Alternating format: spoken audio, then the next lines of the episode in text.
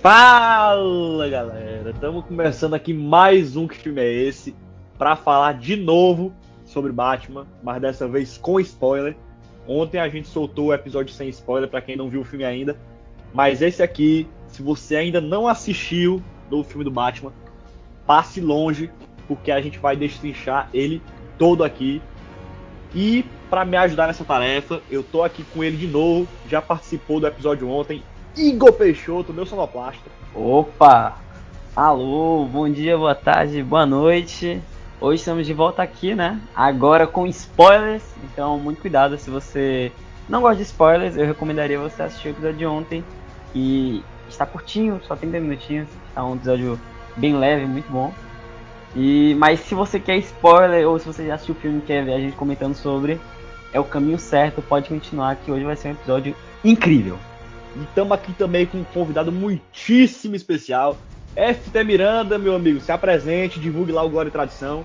Ô, oh, rapaz, um abraço pra você, Léo, Igor, sejam muito obrigado aqui pela receptividade, cara. E hoje, como... rapaz, e hoje, como o meu episódio é com spoilers, nós somos a vingança.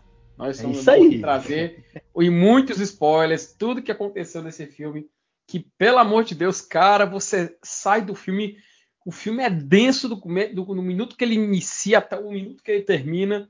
Então, tem muito assunto, tem muito detalhe, tem muita gente que aparece nesse nesse, nesse filme de volta do Batman, cara. É o filme de volta. Porque a gente teve o Batman aparecendo nos filmes é, do universo compartilhado da DC, mas desde 2012 que a gente não vê um filme solo do Batman, né? Então, verdade, finalmente, verdade. E, então, finalmente eu, a gente tem um retorno. Eu, eu vou botar aqui um adendo, viu? O filme que o Batman merecia, viu? Já, já vou falar algo aqui de praxe. Com certeza. Cara, pô, esse, esse, foi, a gente vai comentar aqui, né? A gente vai comentar aqui. então, para não adiantar, não adiantar muita coisa, agradecer aqui o convite. E é isso aí, né? Para quem não me conhece, é, meu nome é Felipe, também me chama de FT, FT Miranda tudo mais. Tem um canal pessoal no YouTube, FT Miranda, também faço parte do Globo Tradição, né, um canal dedicado para a torcida do Fortaleza. Então, fique aí à vontade, espero que a galera curta essa live. É, é, live, ó. Live, ó. É o costume. É o costume, é o Mas o programa, só que agora sobre o melhor filme de. Não só de super-heróis, mas até agora o melhor filme de 2022 para mim. Concordo, concordo. Fear is a tool. But when that light hits the sky, it's not just a call.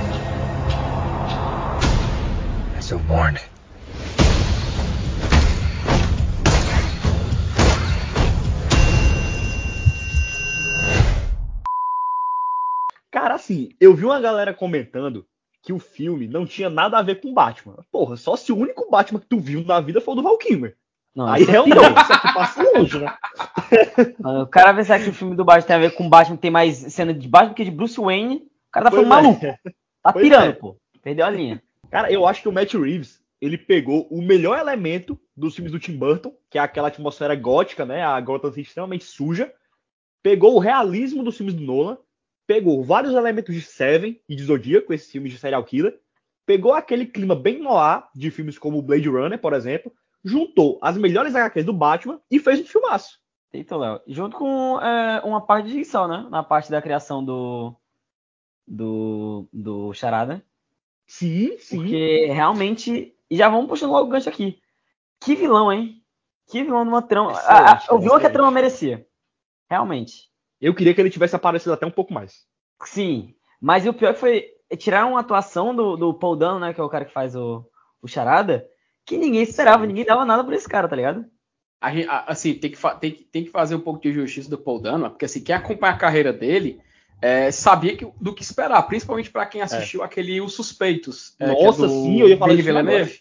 Sim, e o, o, personagem de, o personagem dele é basicamente o, o Charada, cara. Só é. que num cenário assim, bem. Assim, esse filme do Batman é muito realista, né? Esse é, que é um detalhe Sim. que a gente vai falar.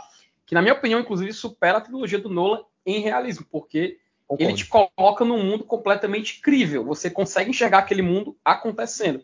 Até Sim. porque no, nos filmes do Nolan, sei se vocês concordam, mas ele tem algumas coisas que, apesar de ser muito centrado na realidade, parece uma liberdade artística, uma licença poética a gente vai discutir, é claro, no, no andamento do programa, mas me parece que, em comparação a esse filme, ele.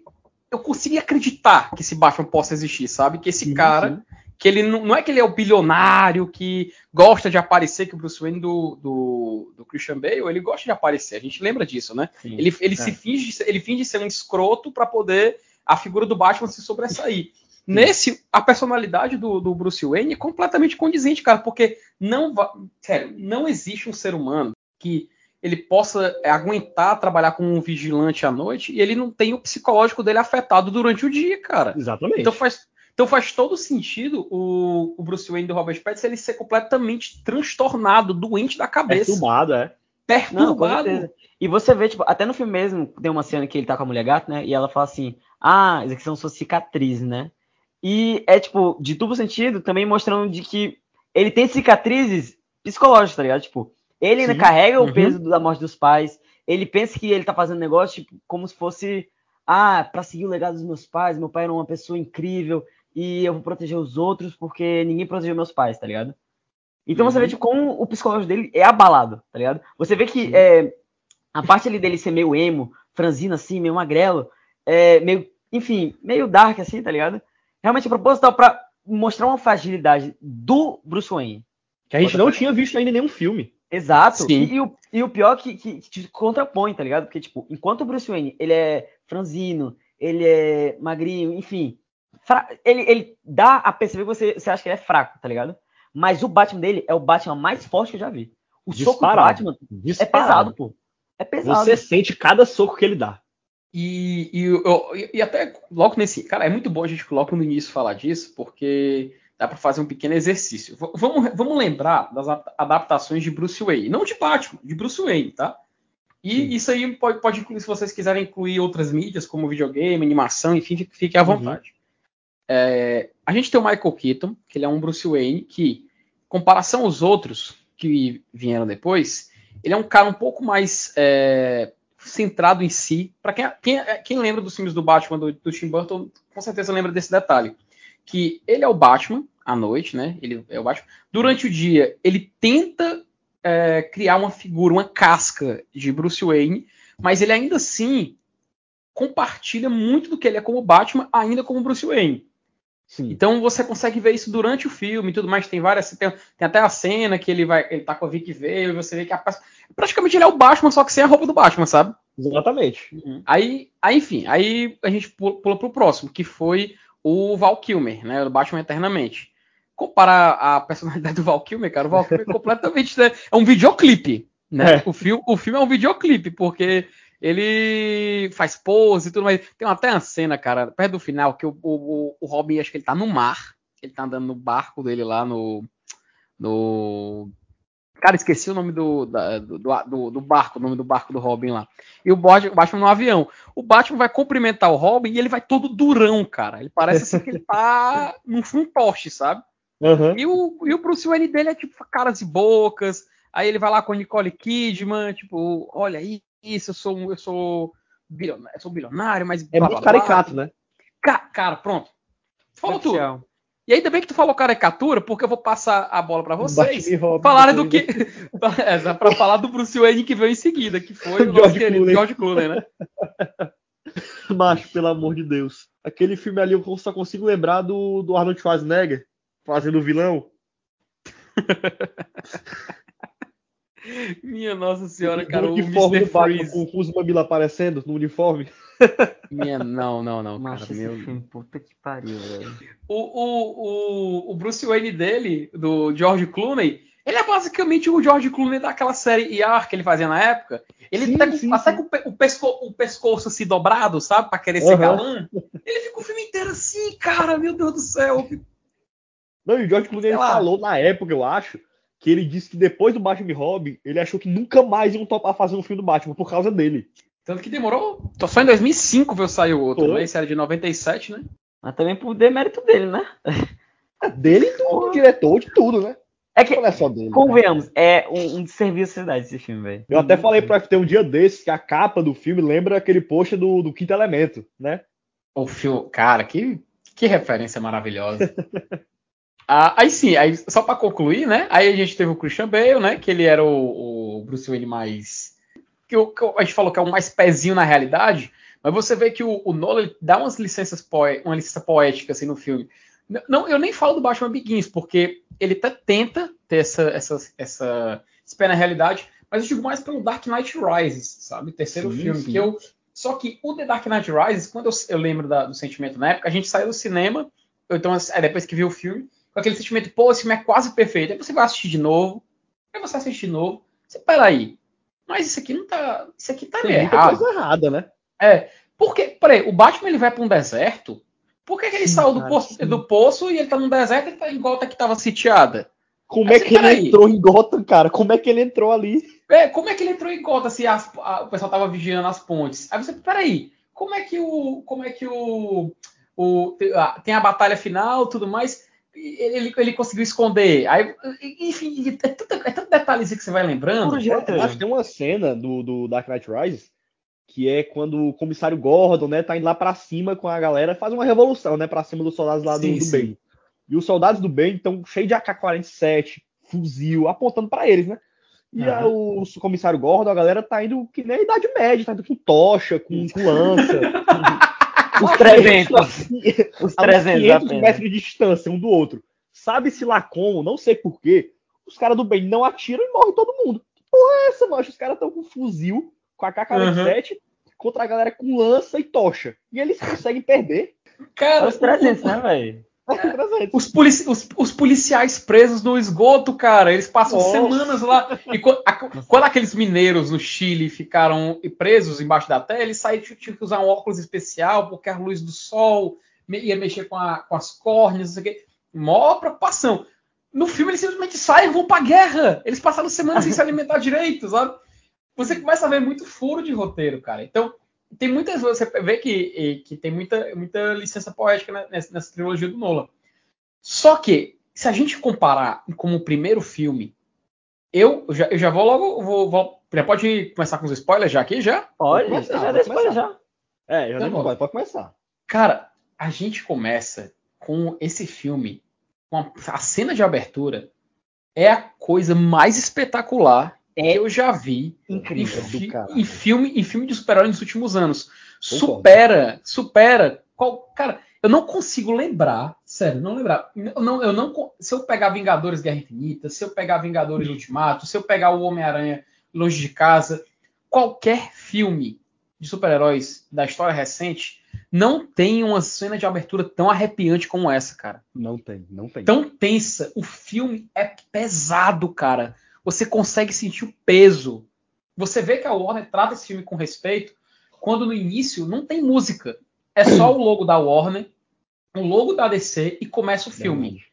E aquela trilha sonora do Michael Giacchino com, com- combinado, cara, com aquele o take inicial. Cara, eu tô, eu tô, tô todo arrepiado aqui só de lembrar, cara. Eu tô todo Cara, só de arrepiado. lembrar da trilha sonora eu me arrepio, cara. Não, não dá, não dá.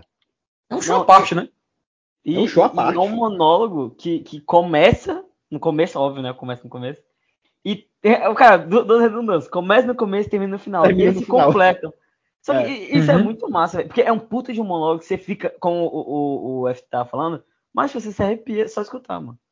E quando ele fala aquela parte do que o Batman, ele ele é o medo, tipo, ele é ele é enfim, ele é a sombra, tá ligado? Não é que o Batman fica na sombra, não, o Batman é a sombra. Ele é o Todo escuro, mundo- ele é a escuridão. Ele é o a escuridão, tá ligado? E quando o pessoal olha aquele, aquele, aquele sinal, é um alerta, tá ligado? Todo É. mundo tem medo, porque ninguém sabe onde é que ele tá. Ele pode estar em todo canto. Isso. Isso é muito massa.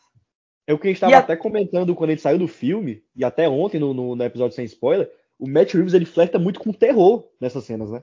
E, e o negócio que eu acho massa é que o filme ele, ele, ele tentou fazer pra gente sentir como é que é lá, tá ligado? Vou falar por quê. Tipo, quando eu tava mostrando aquele cara lá saltando com aquela gota na cabeça, aí apareceu o pessoal lá no metrô. Mostrava a escuridão, você não sabia se o Batman tava lá do lado do cara, se o Batman tava no metrô, você não sabia. Tá ligado? Uhum. E Ele isso- conseguiu, né? Você, você tá Aham. junto dele ali, né? Aham, você tá com essa indecisão, você não sabe, tipo, caralho, onde é que tá o Batman? Ele pode estar em todo canto. E isso eu acho muito massa, que dá essa imersão a mais para o filme. Cara, na minha opinião, a abertura desse filme já superou aquela abertura do Dark Knight. Do assalto lá Superou. com o Coringa e tal. É genial, é. Mas essa aqui superou. E, e, assim, a abertura do Dark Knight, você tá vendo o Coringa em ação, né? Você tá vendo um assalto ao banco durante o dia e você é apresentado o Coringa do Heath Ledger, que é icônico, você não tem como esquecer daquele Sim. personagem. Sim. Nesse filme, você só tem, você com uma, uma narração, você consegue deixar num nível de tensão tão similar quanto, cara. Num filme Ou até maior. É, você tem o, vil, o maior vilão da trilogia do Nolan. Você Sim. tem ele numa cena de um assalto a banco completamente planejado, onde ele consegue fazer cada comparsa e se eliminando até sobrar um. E você vê que o cara, ah, é um vilão, é um vilão que tem personalidade, um vilão que soube manipular os outros e vai se dar bem no final dessa ação.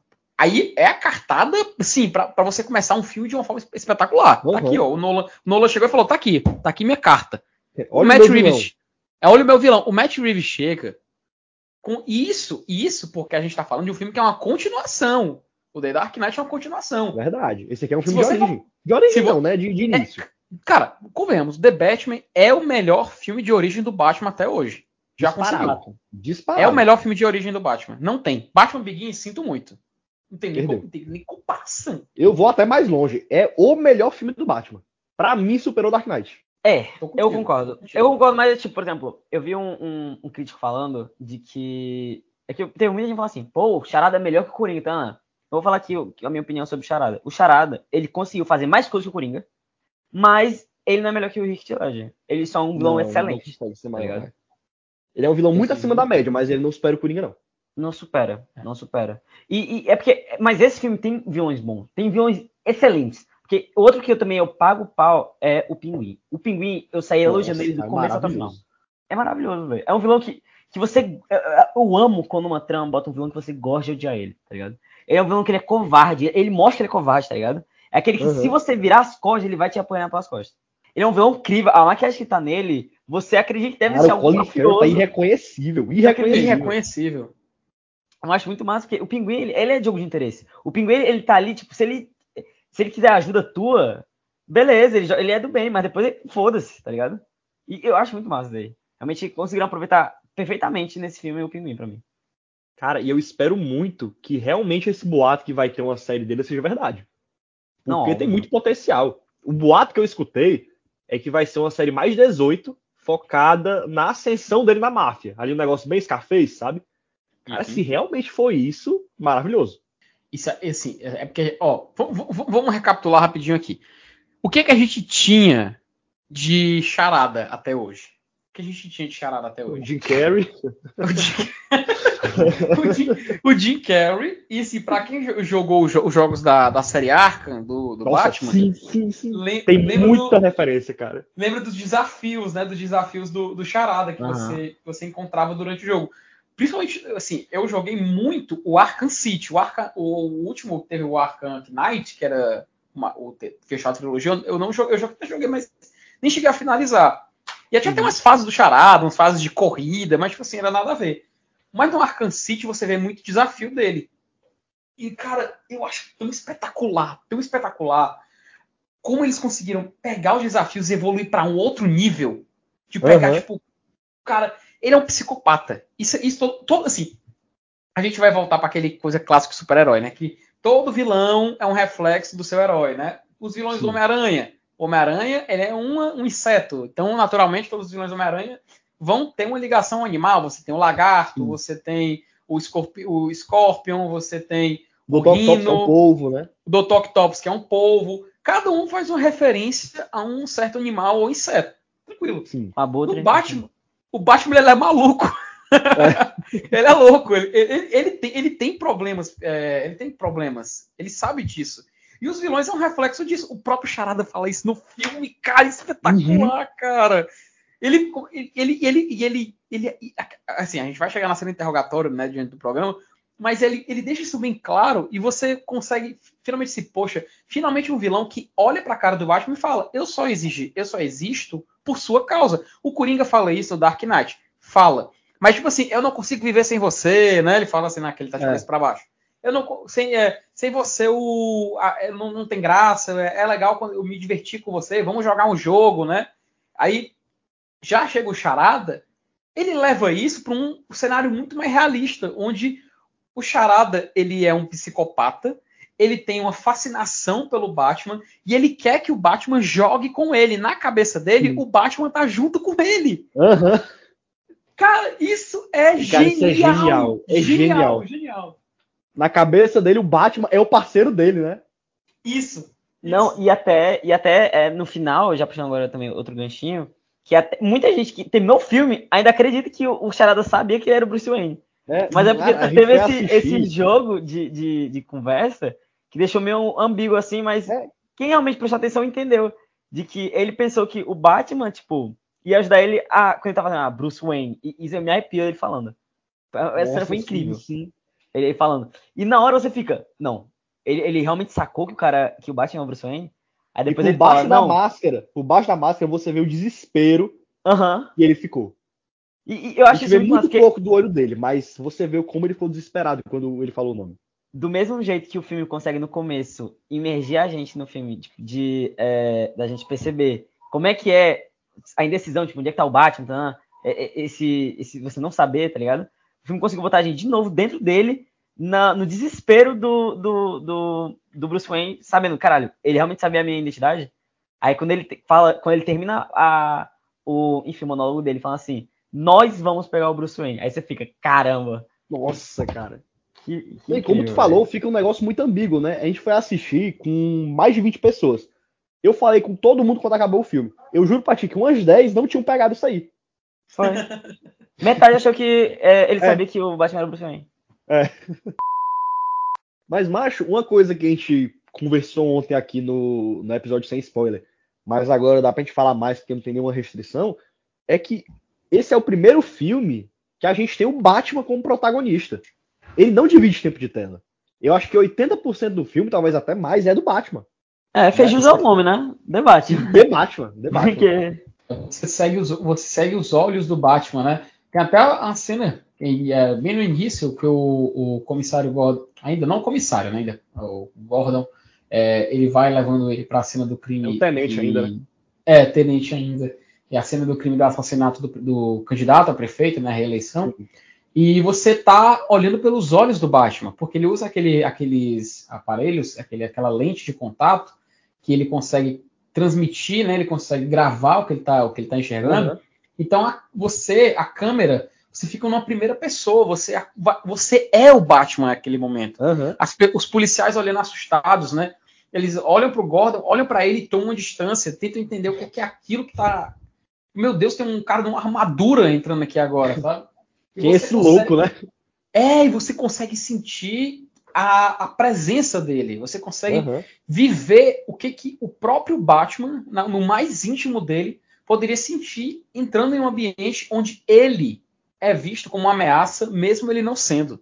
E também, agora só, só complementando, velho, tem muito leigo que foi assistir agora o Batman, ah, sabe, assim, sabe, minha mãe é, assistir o Batman agora, mas ela tinha na infância dela que o Batman era aquele cara, tá, acho que, sei lá, metade do filme do, do Nolan, algo assim, tipo. É, esse Batman, ele é um Batman que começou agora, a gente todos os Batman que a gente pegou, ele já era um cara fodão, já tinha anos de, de crime, enfim. Esse Batman tem dois anos, tá ligado?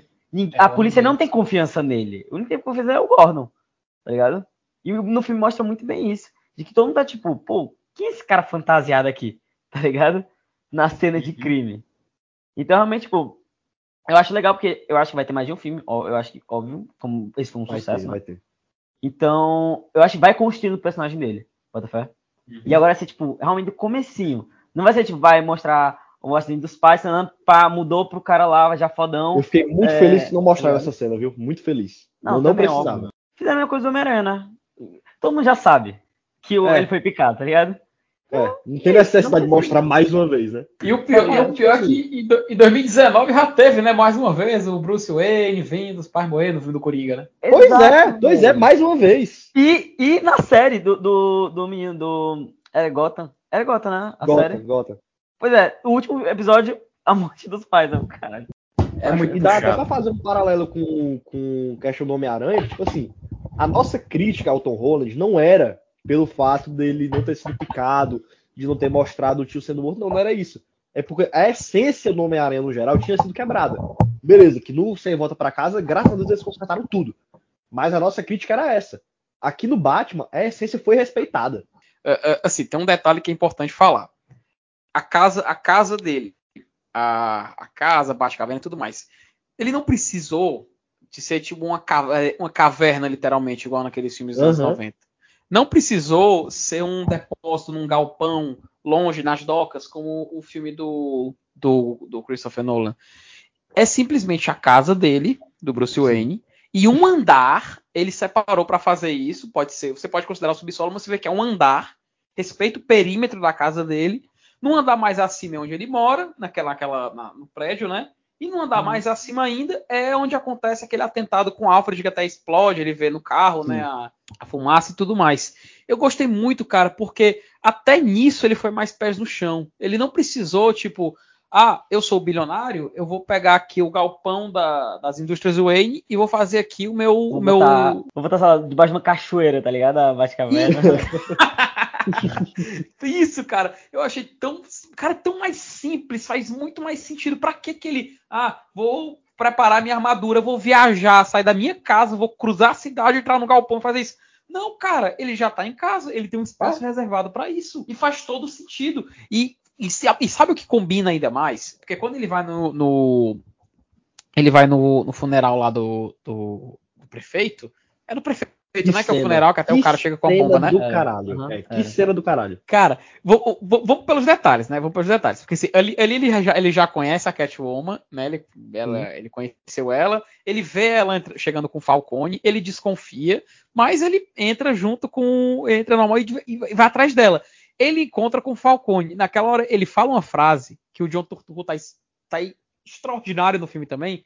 Ele chega e fala assim: Olha, o cara que depois de mim é a pessoa mais sumida de Gotham, o Bruce Wayne. cara, eu achei, eu, poxa, finalmente, um- finalmente, o Bruce Wayne que é tão atormentado quanto a pessoa que ele é de noite. Exatamente. E botaram isso na, isso na voz do cara que é, pra ser justamente o cara mais sumido de Gotham, que ninguém pode ver, que é o maior mafioso. Ele mesmo reconhecendo que o próprio Bruce Wayne é mais sumido que ele.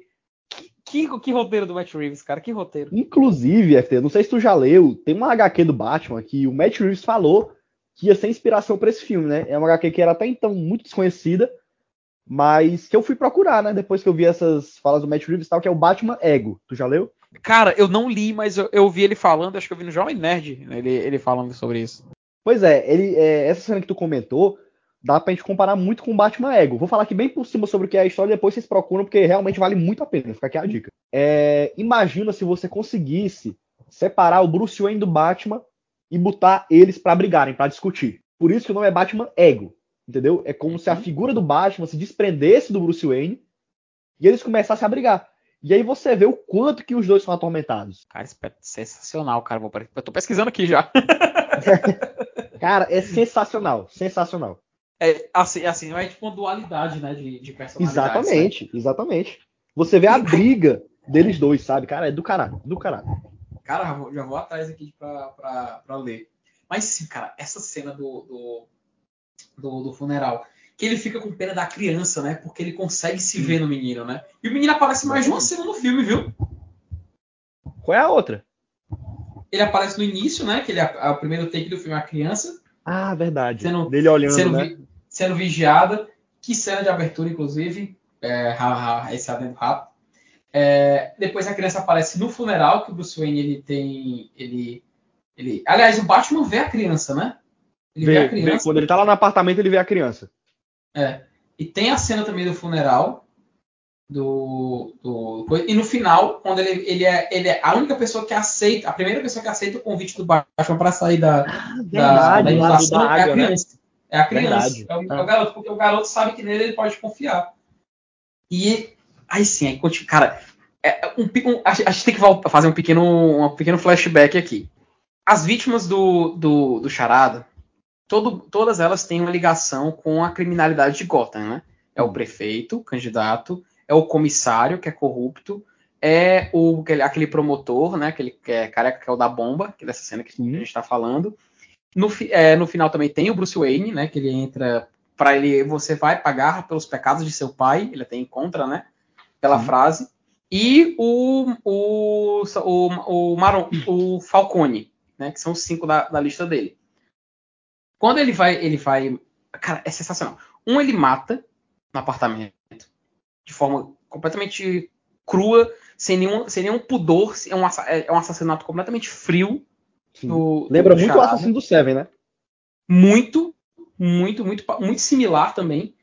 O segundo, que é o comissário. Que armadilha assustadora, cara, que ele faz. Nossa senhora, cara. Lembra o Dig Sol, né? Cara, jogos mortais total. Jogos Totalmente, mortais total. Totalmente. Você, você, cara, você fica com aflição naquela cena, porque ela é filmada de um modo tão realista, porque ele filma como se ele tivesse com o celular, né? Que ele tá postando naquele aquele site que só quem tem acesso é quem descobre aquela charada. Ele, você vê como é brutal, você vê como é algo. O que, que sim, porque dá medo porque é realista, né? Exatamente. Dá medo porque é realista. Porque tem aquele detalhe. Assim, os- o, eu, eu- ó, assim, com todo respeito à Marvel, tá? Mas eu vou, ler- eu vou assistir um filme do Hulk. Eu não vou ter levar, medo de levar um tiro de antimatéria. Eu não vou ter medo de uma joia do infinito me, me, me fazer virar bolha de sabão. Agora eu vou ter medo de um pé de cabra na minha cabeça, né, cara? Exatamente. Eu vou ter medo de levar uma facada, né, pô? Eu vou ter medo de ficar com a gaiola presa na minha cabeça. E eu ficar medo de, uma- de um maluco psicopata me prender numa gaiola cheia de ratos e eles ficarem me comendo de dentro pra fora, pô. Aí, aí eu tenho é. medo, né? Aí isso é algo assustador, isso é algo que deixa a gente realmente preocupado. Então, O sanguinário do Esquadrão Suicida também morreria de medo disso, viu? E, e aí, e, e aí já vai puxando um gancho pra comparar agora os filmes da DC com os da Marvel. A DC ultimamente, velho, ela veio acertando em todos os filmes que ela fez. A gente tava falando com. Verdade. Eu tava falando com o Léo recentemente. Não, no episódio de ontem, na verdade. Ontem, Que, qual foi o último, de- o último filme que eles erraram aí, Léo? Liga da Justiça. Foi o último. Foi Liga da Justiça, Para né? pensar. 2017. A DC do Liga da Depois daí- Justiça, É, a DC não errou mais. Não errou mais. Todos foram bons. Snyder Cut. Aí teve o Aquaman, teve o Shazam, que o Léo falou que foi ruim. Eu gostei do Shazam. É, teve o Aves de Rapina, teve o Esquadrão Suicida Novo, teve o The Batman, tá ligado? E você vê que todos esses filmes, pegando, por exemplo, dois como exemplo, que você pega o Esquadrão Suicida e você pega o The Batman. E pode São filmes que a que Marvel não também. consegue fazer. Não consegue. Não consegue. a DC parou de se meter na, pro- na produção criativa das histórias. Exatamente. Sim. Exatamente. O universo- o. É, o universo estendido da DC, né, que é o DCEU, eles se meteram em Homem de Aço, eles se meteram em Batman vs Superman, se meteram no Esquadrão Suicida do David Ayer, se meteram no Mulher Maravilha, no Liga da No Liga da Justiça, Justiça. até no Aquaman também, porque estava preso ao universo, né, o Shazam e tudo mais. Chega no Aves de Rapina, ele já dá uma, ele já dá uma, uma liberdade maior para a produção, né? Acho que a Cat Yen, né, o pessoal que, que- que dirigiu, produziu o filme, a Margot É. Robbie que estava envolvida também, era um projeto tanto que era mais pessoal também para ela. Você vê esse respeito maior. O Mulher Maravilha, em 1984, ele como já estava sendo produzido há mais tempo, ele ainda tinha esse envolvimento da DC. Aí você Isso vê é esse desprendi, é, aí você vê esse desprendimento acontecendo no Zack, a Liga da Justiça Zack Snyder, que só existiu por causa dos fãs, porque os fãs Exatamente. assistiram. Pra você Então, ver é o um poder filme- dos fãs. É você vê que é um filme do Zack Snyder, tanto que é chamado de, né, Zack Snyder Cut, tá no título do Justice, filme. Justice, ele tá no título do filme, perfeito. Aí chega no Esquadrão Suicida, o que, que a DC também faz? James Gunn pode fazer, o filme é seu, faça o que você quiser. quiser. Ele até fala, ah, ele tá na prisão porque ele meteu um, o, o Idris Elba, né? Ele atirou, ele levou uma, uma bala de, de Kryptonita no Superman. A gente viu isso acontecer? Não. Dane-se. Não importa mais. Não Exatamente. importa. Não importa. Deixa ele fazer Faz o o que filme. você quiser. O Coringa, É. o próprio Coringa. O Coringa, perfeito. O Coringa não tem nenhuma ligação com outro Nenhuma, filme. cara. Nenhuma. A DC simplesmente falou: pega o meu maior vilão e pode fazer o filme, não tem problema. Pode Tanto que no filme do adaptar Coringa, eles tratam o, Bruce, o Thomas Wayne como vilão. como vilão. Como Foi. vilão. Esse- que nesse- empatia, velho, pelo negócio. É tá que nesse filme flerta demais. Flerta demais com isso, que o, que o Thomas Wayne pode ser corrupto ou não. É, ele não deixa claro, né? Fica, fica no ar. Fica no ar. Então a gente vê, cara, que a DC, a partir do momento que ela vai deixando de, se- de- de se envolver demais, vai dando essa liberdade. E o filme fica bom. Eu, eu gosto muito, tanto da DC quanto da Marvel, mas por motivos diferentes. A Marvel, eu admiro por causa da capacidade que ela tem de criar e expandir cada vez mais esse universo compartilhado de uma maneira organizada. Sabe? É tudo Uhum. muito bem pensado. Mas tem um grande problema. Um não preço. bagunçar o universo e deixar tudo coerente, ela nunca sai da fórmula. Então É. os filmes estão cada vez mais genéricos. Bons, alguns até excelentes, como é o Guerra Infinita, por exemplo, mas Uhum. sempre dentro da fórmula. O que eu admiro na DC é como ela consegue fazer uns filmes claro que só depois do, do, do Aves de Rapina, né? E até do, do Joker, ela consegue fazer filmes incríveis e originais. Vamos pegar É. aqui o exemplo mais recente, que foi a série do Peacemaker e o Esquadrão Suicida. A gente tem aqui episódio falando sobre os dois. Quando que a Marvel teria coragem e culhão pra fazer uma coisa assim? Não teria. Uhum. E, e foi exatamente o que o, o, o FT falou, velho. Tipo, é, eles deram liberdade e você vê que são duas obras de arte, sei lá, The Batman e você pega o Esquadrão Suicida. Duas obras de arte completamente diferentes, Sim. outro tom. É. Completamente. Nem parece que é do da mesma completamente empresa. diferente. Não, você vê, a a DC ela não tem é, um, tipo, pode ser mais dark, tá ligado? Beleza, tudo bem, dá pra ver, sabe, em jogo, você pega em debate, mas enfim. Mas é, também é do universo deles, né? Mas você vê, velho, não tem aquela formulazinha da Marvel, tá ligado? Não tem. Cara, eu, eu, eu acho. O, o, tu, cara, tu falou tudo, Igor. Tu falou tudo. E eu, e eu, e eu concordo com o Léo quando ele fala isso. Porque a, DC a Marvel tem essa fórmula de manter tudo organizado, mas tem um preço. E esse É. preço chega uma hora que ele começa a ficar muito caro. Porque a gente começa a falar, Exatamente. pô, Marvel, cadê um filme mais é coisa diferente? diferente. É, faz, faz algo aí que, que não seja aquela fórmula de ah, o, o fulano A. Olha assim, o fulano A, o protagonista do filme, está vivendo sua vida normal, acontece um evento, ele sente a necessidade por mudança, ele passa por uma certa mudança, seja trauma ou ganhar poderes, ele, ele vai começar a ter uma dualidade com o vilão, ele tem um interesse amo- amoroso, eles vão chegar a um ápice no final, alguém vai, se- alguém vai sofrer algum, alguma perda do filme, seja personagem ou alguma coisa grande que vale, tem valor para o protagonista. No final, ele enfrenta o vilão numa batalha, ele vence o vilão, fica com a pessoa e termina o filme. né? E Cara, tem um isso- no final puxando pro próximo. É isso, a E é, você não... Caraca, é igual, igual. É Muitos filmes igual. são iguais. Aí você chega e fala, Marvel, por favor, faça algo diferente. A Marvel, tá bom. Eu só faço. O pessoal tá reclamando que eu só faço filme igual. De vez em quando sai uma coisinha diferente. Exemplo, Guardiões da Galáxia. Foi diferente Sim. quando saiu. Mas Sim. ainda era aquela fórmula? Era, mas era diferente porque era um filme de grupo sem ser os Vingadores. E olha a coincidência. Foi dirigido por um cara que tem uma visão autoral. É, Que é o Cara, perfeito. Porque você tinha alguém que poderia. Ele tomou liberdades, o James Gunn, que outros diretores na Marvel não tomariam. Que quando Exatamente. o. Que quando o. Ah, pera, como é- o. Tá faltando o nome do homem. Edgar Wright, né? Do. do que, ia, que ia fazer Driver. Homem-Formiga. Baby Driver, Edgar Wright, né? Ele foi fazer o Homem-Formiga, a Marvel, não, tá muito diferente. Aí É. se livraram do cara. Aí, que- cara, aí a Marvel vai tentar fazer. Tá bom, finalmente vou fazer um filme diferente. Aí eles fazem Eternos. Que a tentativa foi muito boa. Mas eu não consegui curtir a execução, sabe? A Uhum. tentativa foi muito válida, muito válida. Tem que arriscar mesmo, tem que fazer filme diferente. Eu quero ver filme diferente. Mas a execução, eu não, eu, não, eu não me senti atraído pela execução do filme. E, cara, e tu, pode, e tu pode perceber, quando a Marvel tentou ser diferente, porque eles foram obrigados a ser diferente, que é quando vai ter que fazer uma série, aí dá certo, cara. Pior. A pior. série do Loki é muito boa, a série do WandaVision, WandaVision é, é muito boa. Maravilhosa. Seja, ele- Aí, porque não tem como fazer, fazer um formato de filme numa série, eles têm que fazer epi- episodicamente, funciona, cara. Porque eles sabem fazer, a Marvel sabe fazer. É só eles darem liberdade para a pessoa que está produzindo. A Cara, DC. a prova de que eles sabem é que WandaVision, você pode ver que o pior episódio da série é justamente o último, porque ele cai na Fórmula Marvel. Tava uma série É. excelente até chegar no último episódio. Igual o Loki. O episódio do. Loki. Continua na parte 2. Meu amigo, me dê a conclusão. Eu quero ver o final. Exatamente. Aí, só, enfim, a gente- a gente fez esse, esse comparação com a Marvel para poder chegar na DC e ver que a DC achou o ponto. Apô o ponto certo Uhum. deles. Não tô dando certo fazer um universo compartilhado. Dá a liberdade artística pra galera. E aí é assim que a gente chega a um filme como The Batman. E eu espero filme- que ela continue fazendo isso. O caminho é esse. Cara, por favor, DC, es- esquece de querer misturar os universos. Aproveitando Esquece, que a DC já não tá mais nem aí, que na série do Peacemaker eu tomei um spoiler. Pode, pode falar aqui também? Spoiler Pode falar, pode falar. Pode? Que no final aparece a Liga da Justiça, cara. Nossa, ridículo. Eu gostei, eu gostei, eu gostei. ridículo. Ridículo, ridículo, ridículo. Péssimo. Indignado. o Igor Pô, cara, eu gostei, eu gostei. Não, é ridículo, é ridículo, é ridículo. Fazer uma piadinha meia boca, velho. Usaram os caras. Ah, velho, meu Deus. Se fosse a Fuinha, mano. Se fosse a Fuinha, Fuinha que ficou viva no final do filme. A Fuinha. Doninha. Fuinha. É uma Fuinha voltar. gigante, né? A Doninha.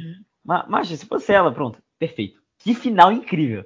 Aí botaram lá, super-homem flutuando assim, olhando pro nada. Aí Aham. A Mulher Maravilha no canto também, não entendi porque também não mostraram. Mostraram só o Desmamor, que é o Aquaman, e o Flash, mano. E eu dei aquele Flash da Liga da Justiça. Não Agora, consigo, pra mim. Inclusive, a, a minha, a minha, o meu desejo aqui, por favor, DC, cancela esse filme do Flash. Cancela. Foca no que tu tá fazendo aqui com o The Batman. Tu fez Ah, sim. Suicida. Sabe? Fica nessa linha. Não, não precisa, não precisa desse negócio de, de universo compartilhado. Vamos, vamos fazer o que tá dando certo. A, a- DC, velho, aquele irmão mais novo, invejoso, mano. Que você vê o irmão mais velho, tipo. Assim, a DC é mais velho que a Marvel, né? Mas enfim. Vê a Marvel, tipo, ah, agora. Ah, a Marvel já tá juntando os, os universos, todo mundo tá amando, é, bilheterias de bilhões, tá ligado? Mas a DC não tá indo na construção que a Marvel fez. Quantos Isso. anos foi pra Marvel chegar onde ela tá? Quando foi pra Exatamente. Marvel começar a expandir o universo dela, tá ligado? Então, Não, tipo, vamos fazer a- aqui a- só uma comparação. Só uma comparação. A Marvel começa o universo dela em 2008 com o Homem de Ferro, certo? Aham. Em 2013, cinco anos depois, a DC lança o seu primeiro filme, que foi Homem de Aço, dirigido pelo Zack Snyder. E o segundo filme da DC, a DC não lança mais nenhum filme em 2013, não lança nenhum em 2014, não lança nenhum em 2015. Em 2016, no segundo filme do universo, ela já lança Batman vs Superman. Qual é o peso Não que esse é, filme velho. tem se a gente não conhece os personagens ainda? A Marvel foi É. lançar Guerra Civil oito anos depois do primeiro Homem de Ferro. Eles já estavam desenvolvendo essa rixa do Homem de Ferro com o Capitão América. No primeiro Vingadores, não era de Ultron. Então, quando chega o Guerra Civil, tem um peso. Você sabe o motivo de cada um entrar naquela briga. No Batman vs Superman Exatamente. fica um negócio muito artificial. Tu não entende o que, é que tá acontecendo ali. Perfeito. Não, não. Vo- Você pega, velho. Você pega uma pirâmide, pô. A, a Marvel, ela tem a base dela, tá ligado? A DC tá construindo agora a base. E vai dar um, Exatamente. um, uma- uma- um passo maior que a perna, tá ligado? Aham. E eu vou perguntar isso. eu vou perguntar para tu, Igor. Tu falou do filme do Flash. Eu te pergunto, cara, qual é o teu nível de 0 a 10 de interesse pra ver esse filme do Flash que diz que vai ter o Batman do Michael Keaton, que vai ter outro, vai ter dois Flash no filme? Posso qual falar? o teu nível de interesse? Qual o teu Nível de zero. Eu fiquei indignado. Não, a gente fez um episódio falando sobre o lançamento do ano. Eu, tô, eu, eu fiquei indignado, porque é sério. Não faz sentido fazer um filme do Flash agora, velho. Ou um filme do Flash, faz filme do Flash, filme do Flash, pô, Flash é massa. Pra mim, ó, eu posso até, é, enfim, podem discordar de mim, mas pra mim o Flash, ele é o Homem-Aranha da DC, tá ligado? É um personagem carismático, ser, você gosta, tá ligado? Pra mim, tipo, eu comparo eles dois. E é um personagem que se fizesse um filme de origem direitinho, show, velho. A primeira temporada do Flash da série é muito legal de acompanhar, tá ligado? Eu me lembro muito bem, tipo, no meu auge, sei lá, do oitavo ano pra ir acompanhando a, a série do Flash, sei lá, a primeira temporada. Segunda deu uma caidinha e depois, enfim, é só, só o abismo. Mas, Na última, até É. o dublador tava, tava cansado, cara. dos dubladores, que, papo- que, que diálogo merda. que diálogo merda. Cara, Mas- isso foi triste. Mas realmente, tipo, pô, velho, faz um filme de origem do Flash, faz um filme do Flash, faz filme do Shazam, tá ligado? Não precisa botar já o universo, ah, tá, não, do Flash indo e voltando no futuro e juntando os universos. Não, é um filme do Flash, tá ligado? Cara, mas é, é, é completamente, é completamente é, compreensível essa falta de familiaridade que a gente tem, né? Com a, com a, com a DC, né? É, é- é- assim, parece que é de má vontade, sabe? Parece uma má vontade, é, mas eu, eu, eu, eu espero muito, eu espero muito que a DC esqueça esse negócio de, universo compartilhado e que eles possam fazer um filme do Superman deixando a liberdade para a pessoa que vai fazer, deixando Sim, a pessoa cara, cuidar bem do personagem, porque eu, eu acho o Superman, cara, a DC simplesmente tem o, o herói mais assim popular de todos.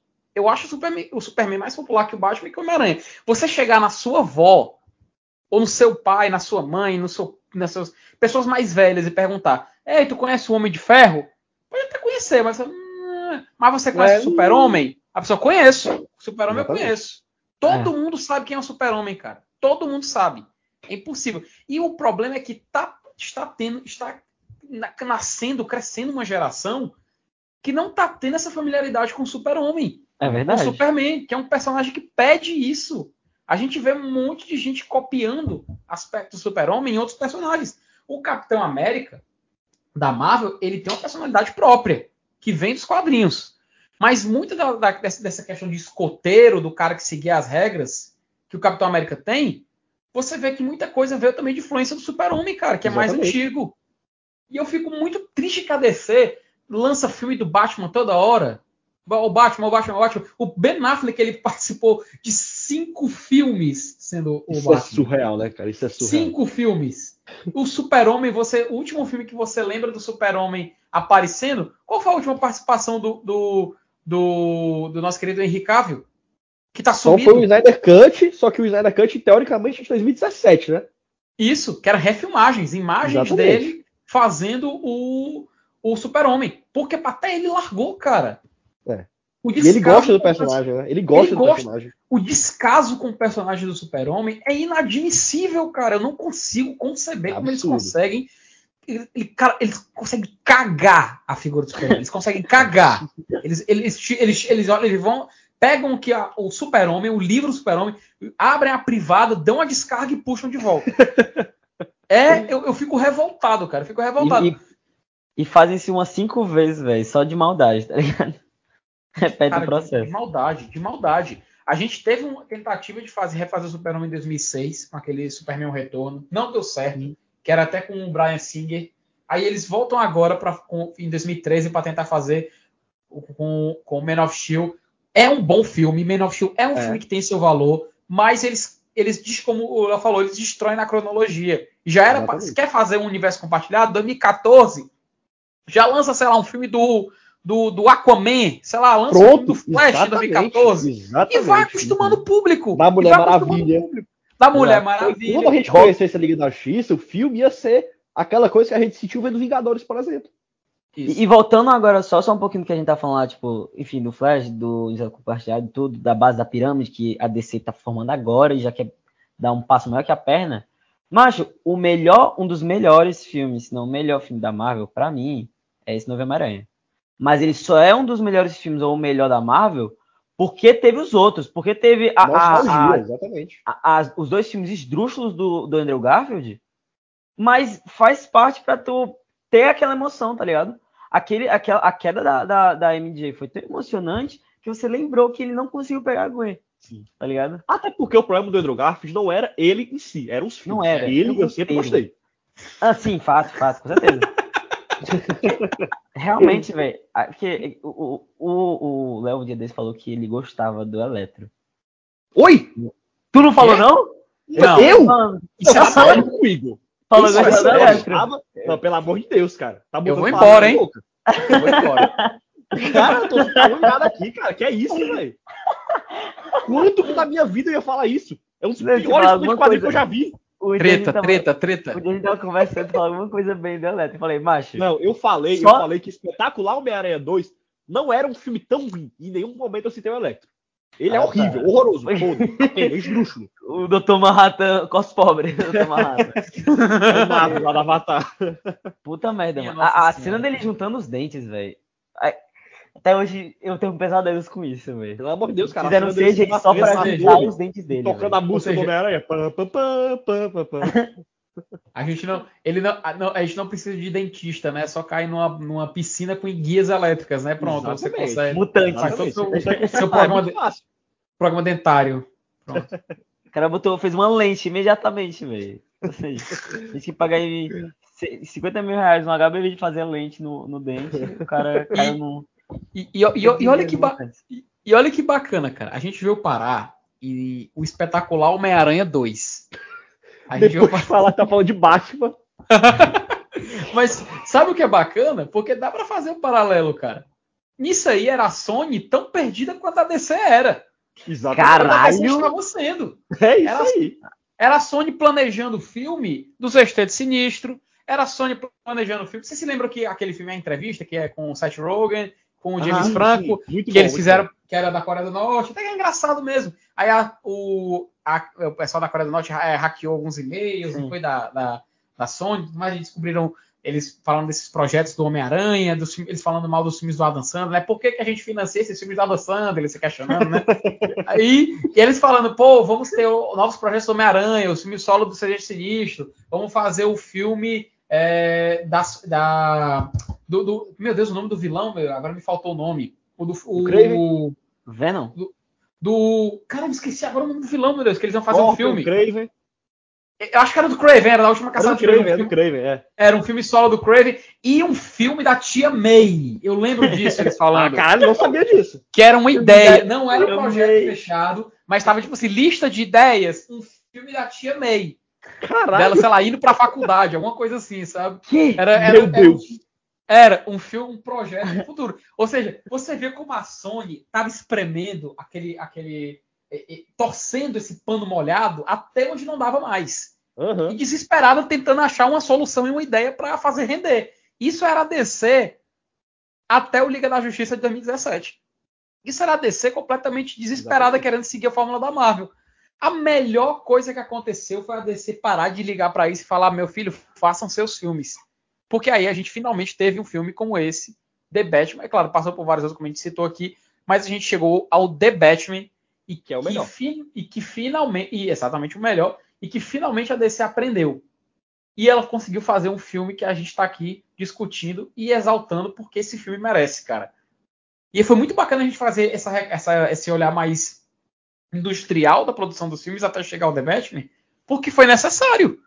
Se, se não fosse isso, a gente não tava gravando aqui agora falando desse filme, né? Não? Exatamente. A gente Exato. provavelmente estaria falando de mais um fracasso que a DC trouxe. Ó, e aí, galera, o que, que vocês acharam desse The Batman com o Ben Affleck agora, né? Podemos Tá. começar aqui a rasgar a seda pro Robert Pattinson? Por favor, por favor. Pode Meu vampiro favorito, minha fada favorita, nunca critiquei. Ó, eu vou, eu vou ser bem sincero, eu não estou mentindo, estou sempre do lado da verdade. Mas, em 2008, por influência da minha irmã, eu comecei a assistir os filmes da, da saga e ler Nossa. todos os livros. Eu fui Meu pro Deus. cinema, eu fui, eu fui pro cinema nos filmes, eu assisti, eu vivi aquela época. O Robert Pattinson, cara, ele é, um, ele é muito talentoso. Ele é muito talentoso.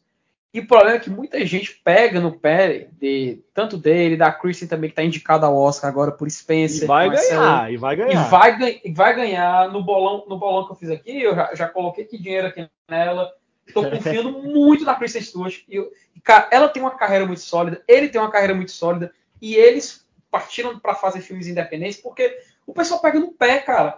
É. Crepúsculo, a saga Crepúsculo, é uma franquia bilionária. Tão, tão, tão é, rentável quanto outras franquias. Mas o pessoal, tudo que tá na moda, o pessoal pega no pé. Tudo que tá É, na é moda, o pessoal pega no pé. Aí o pessoal pega no pé deles, pega não sei o quê. Agora vamos para a próxima, vamos zoar, sei lá, Divergente, vamos zoar jogo, jogos vorazes. Sempre, sempre assim o pessoal que quer, quer zoar, quer brincar. E, é- e, é e você vê que, assim, tanto a Kristen como o Robert, eles passaram a fazer filmes independentes. A Kristen foi fazer um monte de filme na Europa. Ela ganhou muita notoriedade no cinema francês. Inclusive, ela, ganhou, ela foi a primeira atriz americana a ganhar o Caesar Awards de Aham. melhor atriz. Ela, é, Ela fez um filme fez- com a, com a Julianne Moore em 2014, aquele que a- Isso, que ela tem pra- amnésia, para sempre Alice, para sempre Isso, Alice. Para sempre Alice, muito bom. É, ela fez. é, ela, Ela que faz fez a filha, né?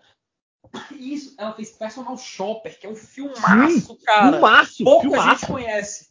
Obra filmaço, de arte. filmaço. Fica a dica aqui, assista o Personal Shopper. Assistam.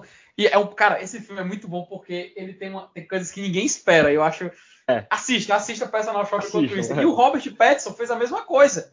Ele começou a fazer filme mais independente, fez filme da 24, fez o ele fez um. Cara, agora tá me faltando filme que é no deserto, que é muito bom. É, eu É. acho. Nossa, eu sei que filme é esse, acho que é. Que é The Rover. Não, eu não lembro o nome. Eu não lembro É, muito The bem o Rover a nome. caçada, né? The Rover a caçada, eu acho. Isso, cara, ele só, fa- ele só fez filme, assim, de- tanto ele como a Chris, mas ele também só fez filme mais alternativo. Filme que os Tu assistiu aquele personagens. bom comportamento dos irmãos Safety? Cara, sensacional, cara. Ele, ele destrói, ele destrói. Ele é um, ele é um ator, ele é um ator É? fora de série. Fez Cara, é geração- o cara é bom ator. Eu, eu confesso que eu ainda tinha um pouco de preconceito com ele pelo Crepúsculo. Aham. Mas ele é muito bom ator, cara. Muito bom ator. Isso, e ele fez a, a cidade, é, Z, a cidade perdida também é muito bom. É, High Life, é, High Life, uma nova vida. Cara, Highlight- aí ele começou, ele, ele ganhou mais notoriedade nos últimos anos porque ele fez The Lighthouse, né? Ele fez o Farol, que é Fez do, o Tenet do- também depois, né? Fez o Tenet, que ao pessoal lá começou a exaltar mais ele, ele foi confirmado É. como Batman, ele já tinha negociado. E agora ele chega num, num filme onde ele tem a oportunidade das pessoas poderem parar com esse preconceito bobo, cara. Porque pura birra. É, É. pura birra. O pessoal quer pegar no pé do cara, quer pegar no pé de uma franquia, quer pegar no pé de uma atriz, sendo que todos, todos saíram bem sucedidos depois, todos ganharam muito dinheiro, todos ficaram mais famosos, e isso proporcionou a hoje, 2022, exatamente 10 anos depois do Amanhecer Parte 2, a Kristen ser uma atriz conhecidíssima indicada ao Oscar de melhor atriz, e Com chances reais de ganhar. Com chances reais de ganhar, e o Robert Pattinson fazendo o filme de o maior blockbuster até agora do ano de 2022. E Difícil sendo aclamado por isso. E viu? ele merece, cara. Ele Merece, merece, merece. ele merece porque ele entrega do começo ao fim do filme. Cara, O que filme- atuação. Que O atuação. filme, o filme não existiria se não fosse o Robert Pattinson como Bruce Isso é Wayne verdade. e como Batman. Isso é verdade. Apre- Agora a gente vai voltar para a cena de abertura porque eu falo para vocês. Ele, ele consegue passar na linguagem corporal o quão, o quão ser humano, o ser humano quebrado que ele é, a pessoa destruída que ele é. E como ele consegue virar, virar aquela chave, virar a chavinha e se tornar um monstro quando ele tá com aquela roupa de Batman. Ele vira um monstro. E, e- e foi o que, o o que o menino falou, né? O que o, o, o Charada falou. É, você e eu somos quem somos de verdade quando nós estamos mascarados. Ele falou Que realmente a, a né? essência da pessoa vira quando ela tá mascarada. Que ela pode ser quem ela quiser. Tá ligado? Ele, Isso é ele até fala, ele, não sei se é no filme mesmo que ele fala, ou eu vi depois falando sobre o filme, que ele cita que tem essa, essa, essa questão psicológica que quando as pessoas usam máscaras, elas perdem o pudor e elas podem ser quem elas são de verdade. Eu porque acho ela que não vai no filme, so- tem no filme. É, porque ela não vai sofrer a consequência dos atos dela. E Exatamente. ela vai poder funciona fa- na internet. E, e isso eu achei tão, tão, tão, tão é, curioso, porque nesse filme é justamente o filme onde a linha de diferença, como a gente citou durante o programa inteiro, aliás, a linha de diferença entre o Bruce Wayne e o Batman é a mais próxima possível. Verdade. Ele não, ele não, até a gente falou, ele não consegue ser uma, levar uma vida de Bruce Wayne. Tanto que ele é a pessoa mais sumida de Gotham, sumindo mais É. até que o próprio Falcone. Ele é super recluso, né? O Batman Isso. aparece mais que ele, tá ligado? Então você, é, então você consegue ver que isso, essa questão da máscara, para ele, meio que não é que não se aplica. Mas o Bruce Wayne, ele é o Batman. E o Batman é o Bruce Wayne. E ele não consegue dividir isso. Não consegue dividir ainda. Ele não tá pronto para dividir isso ainda. Por isso que ele sente, até quando ele tá com o Alfred lá em cima, o sol bate na janela, ele bota um óculos escuro. Aham. Porque ele já, ele já virou uma É. criatura da noite. Exatamente. Exato. Ele tá virando um morcego, né? Literalmente.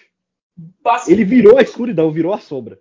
Cara, é se ele, tá se ele começa a brilhar ali quando bate no sol, eu choro, mano, na sala de cinema. Feliz. Com saudade do meu filme preferido. De, de Começa a tocar, começa a tocar a Thousand Years no fundo, tá maluco. Ah, meu Ei. amigo. Tocando Muse. O Muse, Super Mas agora eu vou falar uma opinião que pode magoar vocês, viu? Ih. Eu reconheço que ele foi um puta de um Bruce Wayne, o, o Robert Pattinson. Tipo, realmente ele atuou bem pra caralho. Mas, na minha opinião pessoal, eu não gostei do Bruce Wayne. Falei. Do Eu Batman acho que é o melhor talvez, Batman de todos. Talvez. Mas do Bruce Wayne- viu muito pouco dele. É porque, sei lá, velho. Não sei se era o corte de cabelo que tava muito emozinho, tá ligado?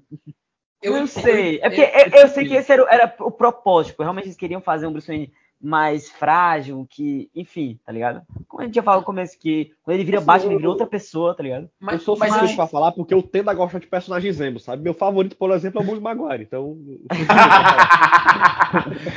é, I'm gonna put some dirt in your eye, né?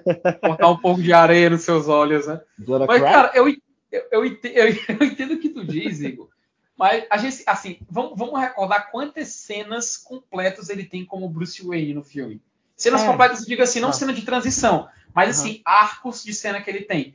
São três cenas que ele aparece com Bruce Wayne. E óbvio. né? Aham. Sendo Bruce Wayne, Que né? é- Porque outras, ó, que ele tá lá É. vendo, analisando o crime lá. Não, o Bruce Wayne é o Batman. É, tá o Batman, é. É, Só e tipo assim, eu- é, por isso que eu falo assim, sequências completas, sabe? Aham. Esse filme, até a gente falou, né, no começo, esse filme é, é tão assim o filme do Batman que você só vê o Bruce Wayne em pouquíssimas cenas, que são essas três.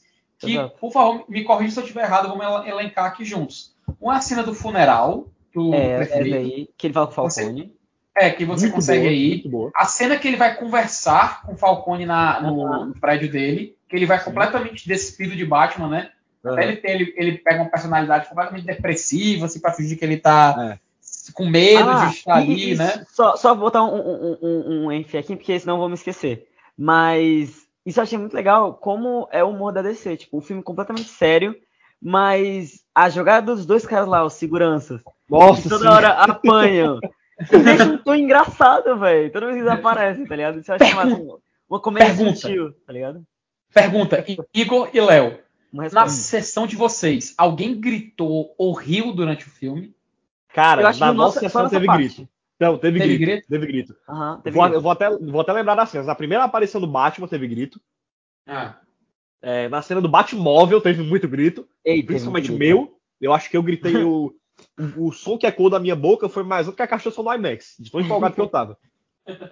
É, eu acho que na cena que ele voa também teve bastante grito. E Aham. quando. E no final, acho que só. Quando acabou o filme que a galera aplaudiu. Só. Aplaudiu, todo mundo aplaudiu. Vocês, vocês estavam na mesma sessão, né, vocês dois? É. Aham. Ah, na minha sessão, cara, ninguém riu e ninguém é, fez assim, comemorou e tal. Eu acho até Sério? estranho, sabe?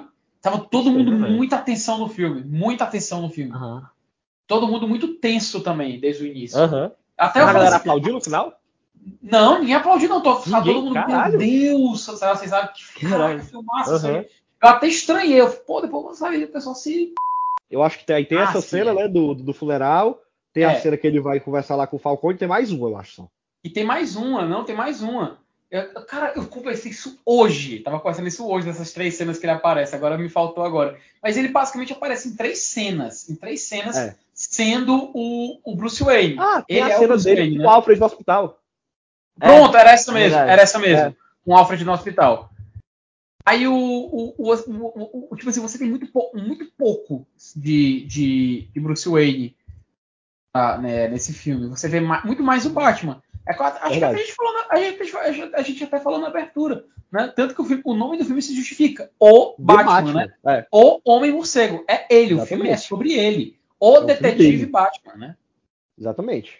E, é- cara, é- pelo amor de Deus, a gente, a gente precisa falar. Assim, a gente, a gente falou do Robert Pattinson, é, enaltecemos ele como Batman. Eu acho que vale a pena a gente passar personagem por personagem. Celina Kyle, Mulher Gato. Vocês- Maravilhosa, cara. O que, que vocês acharam dela? Bora lá. Vou, Maravilhosa. vou botar aqui minha crítica, certo? Gostei Sim. muito da atriz. Perfeita. Realmente. Mas o romance deles dois eu achei péssimo, tá? Péssimo. Não gostei. Odiei. Odiei. Pra mim, ou é 8 ou 80. Eu realmente. Fiquei com desgosto. Ficou com um gosto amargo na minha boca, velho. Porque que beijo esdrúxulo. Véi, não precisava, tá ligado?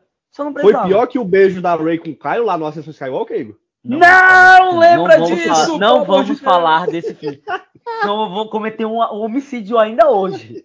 Já são 10 horas da noite. Eu, eu, eu, eu- gosto das opiniões do Igor porque eu imagino ele igual o homem mau, sabe assim, na mesa, batendo assim, Batendo. apontando, apontando pra webcam, assim, ah! O pior, Diabos, porque é ridículo! o pior é que eu sou exatamente desse jeito. Continuando a parte lá que eu tava falando do, do romance, velho. É. Brother, sei lá, tem a cena dela beijando ele, o cara, o cara acabou de levar um, chute, um tiro de espingarda na cabeça. Ele tá tonto. E ela vai beijar ele deitado no chão, mano. Porra, velho. Ele leva, ele leva dois tiros de 12, eu acho. São dois. Ah, e, e- e bora falar algo de relance aqui também, que muita gente criticou e eu também critico um pouco, tá ligado? Beleza, que é, tem a liberdade de roteiro, tudo direitinho, mas, brother, ele explode a desgraça de uma bomba na cara dele e o queixo dele tá pra fora da máscara, viu? A, a máscara dele pode ser, sei lá, resistente a bomba, resistente a tiro, o peitoral dele tudo bem, mas não tem uma, um, um cortezinho, um, É, não uma- ficou nem, ficou nem tá chamuscado, né? não é não, velho. Isso eu achei ridículo. Tipo, É, você vai tipo, pegar. a- mudando agora. Desculpa se tu não assistiu o Peacemaker, mas. Sei lá, tem uma cena da. A, a gente terminou e fez. A gente fez um, um podcast falando sobre. Muito bom, por sinal, viu? Comendo. Muito bom, assista. Mas- Pode, pode, pode falar, eu ainda não vi, mas aceito. Não, eu não, não vou citar o personagem, não. Não vou citar o personagem. Mas tem um personagem que leva, tipo, tiro de espingarda, tá ligado? Levam três tiros, tá ligado? E esse, esse personagem, no final, ele vai pra hospital e tudo. E aparece na cara da pessoa, tá ligado? Que tá, é, tipo... Tá machucado, né? Saca, tá machucado. Eu acho que faltou esse realismo. Numa, num, num, num Batman tão realista como esse, faltou, sabe, tipo, pô, um cortezinho, saca? No próprio, no próprio É. Esquadrão Suicida, a gente até comentou isso no episódio, que o batom da Arlequina ele vai se desgastando. É, nossa, isso é incrível, isso é Ele incrível. começa super vermelho, marcante, no final o Aham. lábio dela vai ficando rachado, né? É. Machucado, com sangue. Detalhe, detalhe é, é- realmente essa cena é que te tira um pouco do filme que você questiona, né?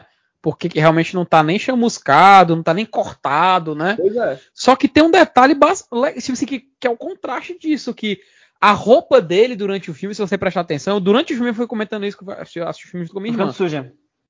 Eu fui comentando, é, ela vai ficando suja, ela vai ficando rasgada, ela vai É. ficando, é, assim, ele leva o tiro, fica a marca de tiro, a máscara dele, você vê que tem uma hora, assim, nas, perto da cena final inicial, você vê que ela tá arranhada, a máscara Verdade. dele, então você vê que ela vai se desgastando ao longo do filme. Eu achei isso um detalhe tão bacana, cara, porque mostra Uhum. que ele tá tão focado em resolver aquele problema que ele não tem tempo nem de ajeitar a própria roupa. É. Ele simplesmente tá vivendo aquilo. E ele não vai Do- parar até resolver. Duas cenas que mostram o desgaste da, da roupa dele que eu me lembro. Foi uma que foi da mulher gato falando da cicatriz dele, que ela pega até num furo assim de bala, que ela pergunta, ah, e as suas cicatrizes? E a segunda é a última cena do filme, quando ele tá botando aquela pessoa lá pra subir no helicóptero, tá ligado? Que bate um Uhum. sol nele e você vê o quão sujo ele tá, tá ligado? Realmente, quase, enfim, tava ajudando o pessoal nos escombros, né? Mas, enfim, pra mostrar como o pessoal se preocupa, eu acho muito massa daí, sabe?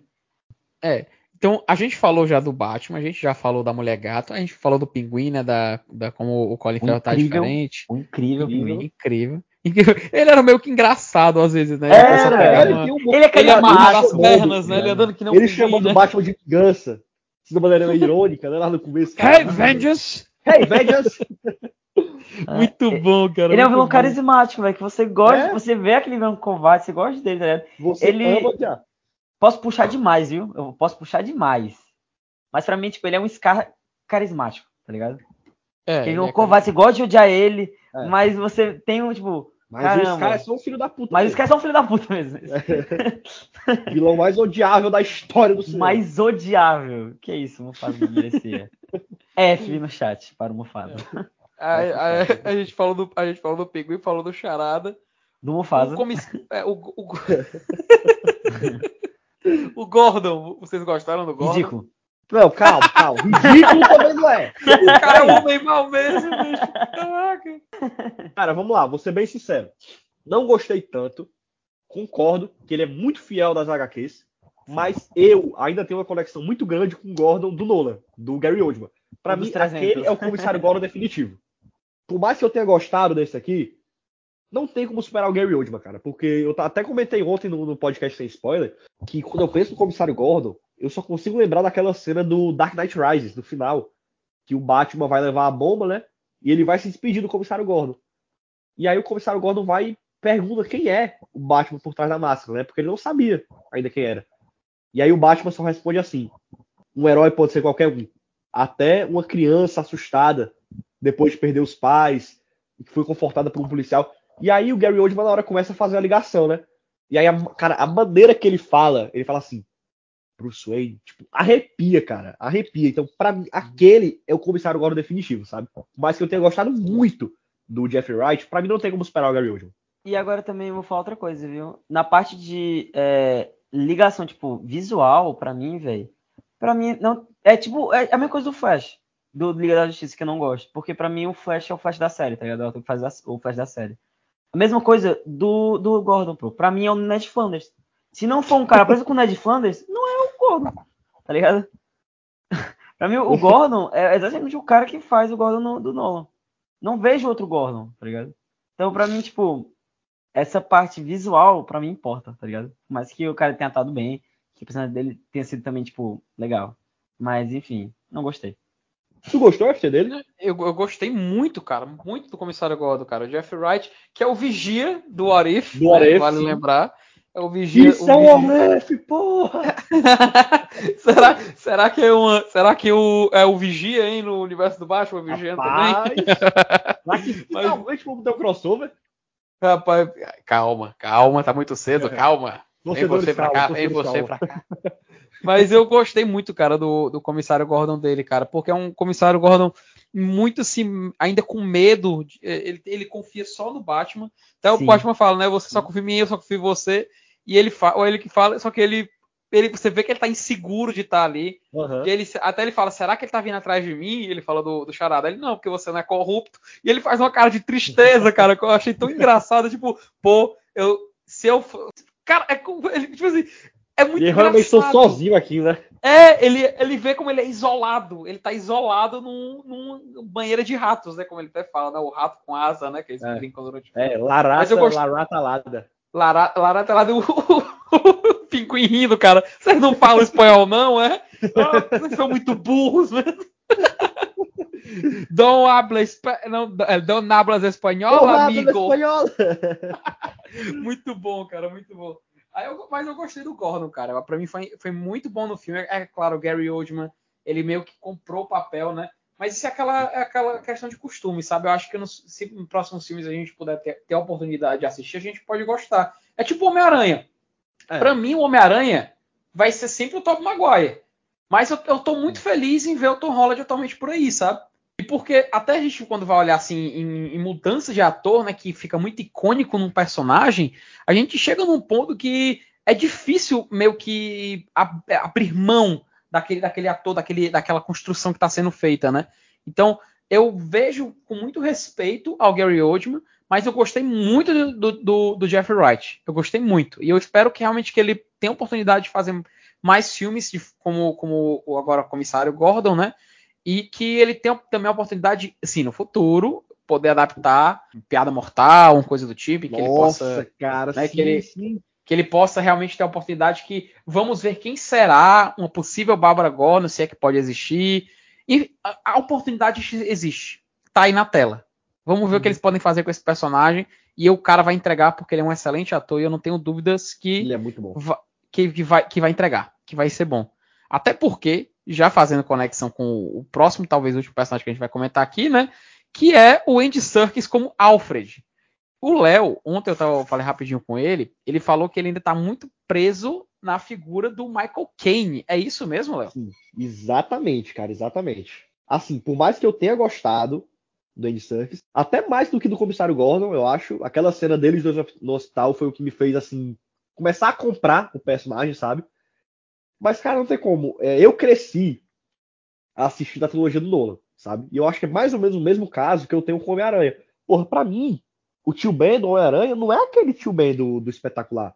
É o tio Ben lá do Homem-Aranha 1, do. Pô, esqueci o nome dele, o Clifford de alguma coisa, né? É Cliff Cliff- Robertson.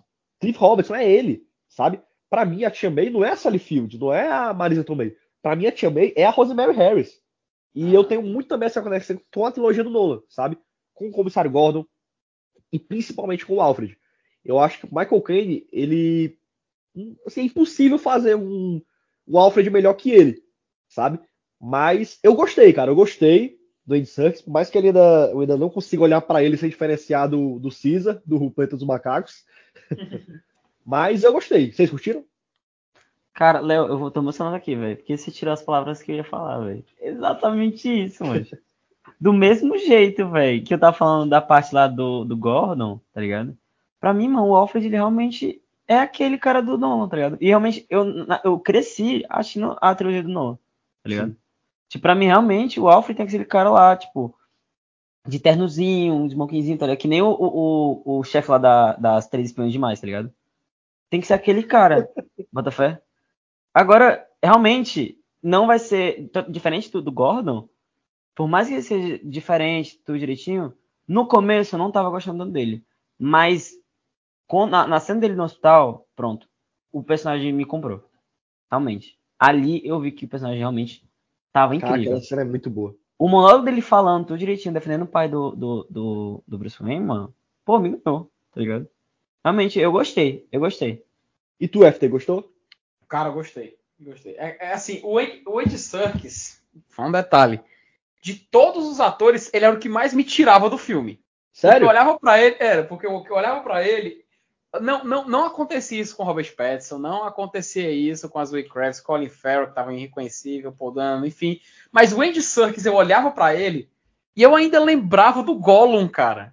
Eu não sei porquê. Eu não sei porquê. Eu olhava para ele e ficava lembrando do Gollum. Pô, cara, o Andy Serkis, né? Ele, olha ele fazendo um filme, ele não tá usando roupa de, de, de, de personagem digital, né? Pra fazer o Caesar, pra uhum. fazer o Gollum. E eu ficava olhando assim, pô, olha aí, cara, tá muito diferente, né? Quando ele fazia o Gollum. Toda hora vinha Senhor dos Anéis na cabeça, cara. Eu fiquei desesperado na hora do filme. Mas ele mandou muito bem no papel, é um bom ator.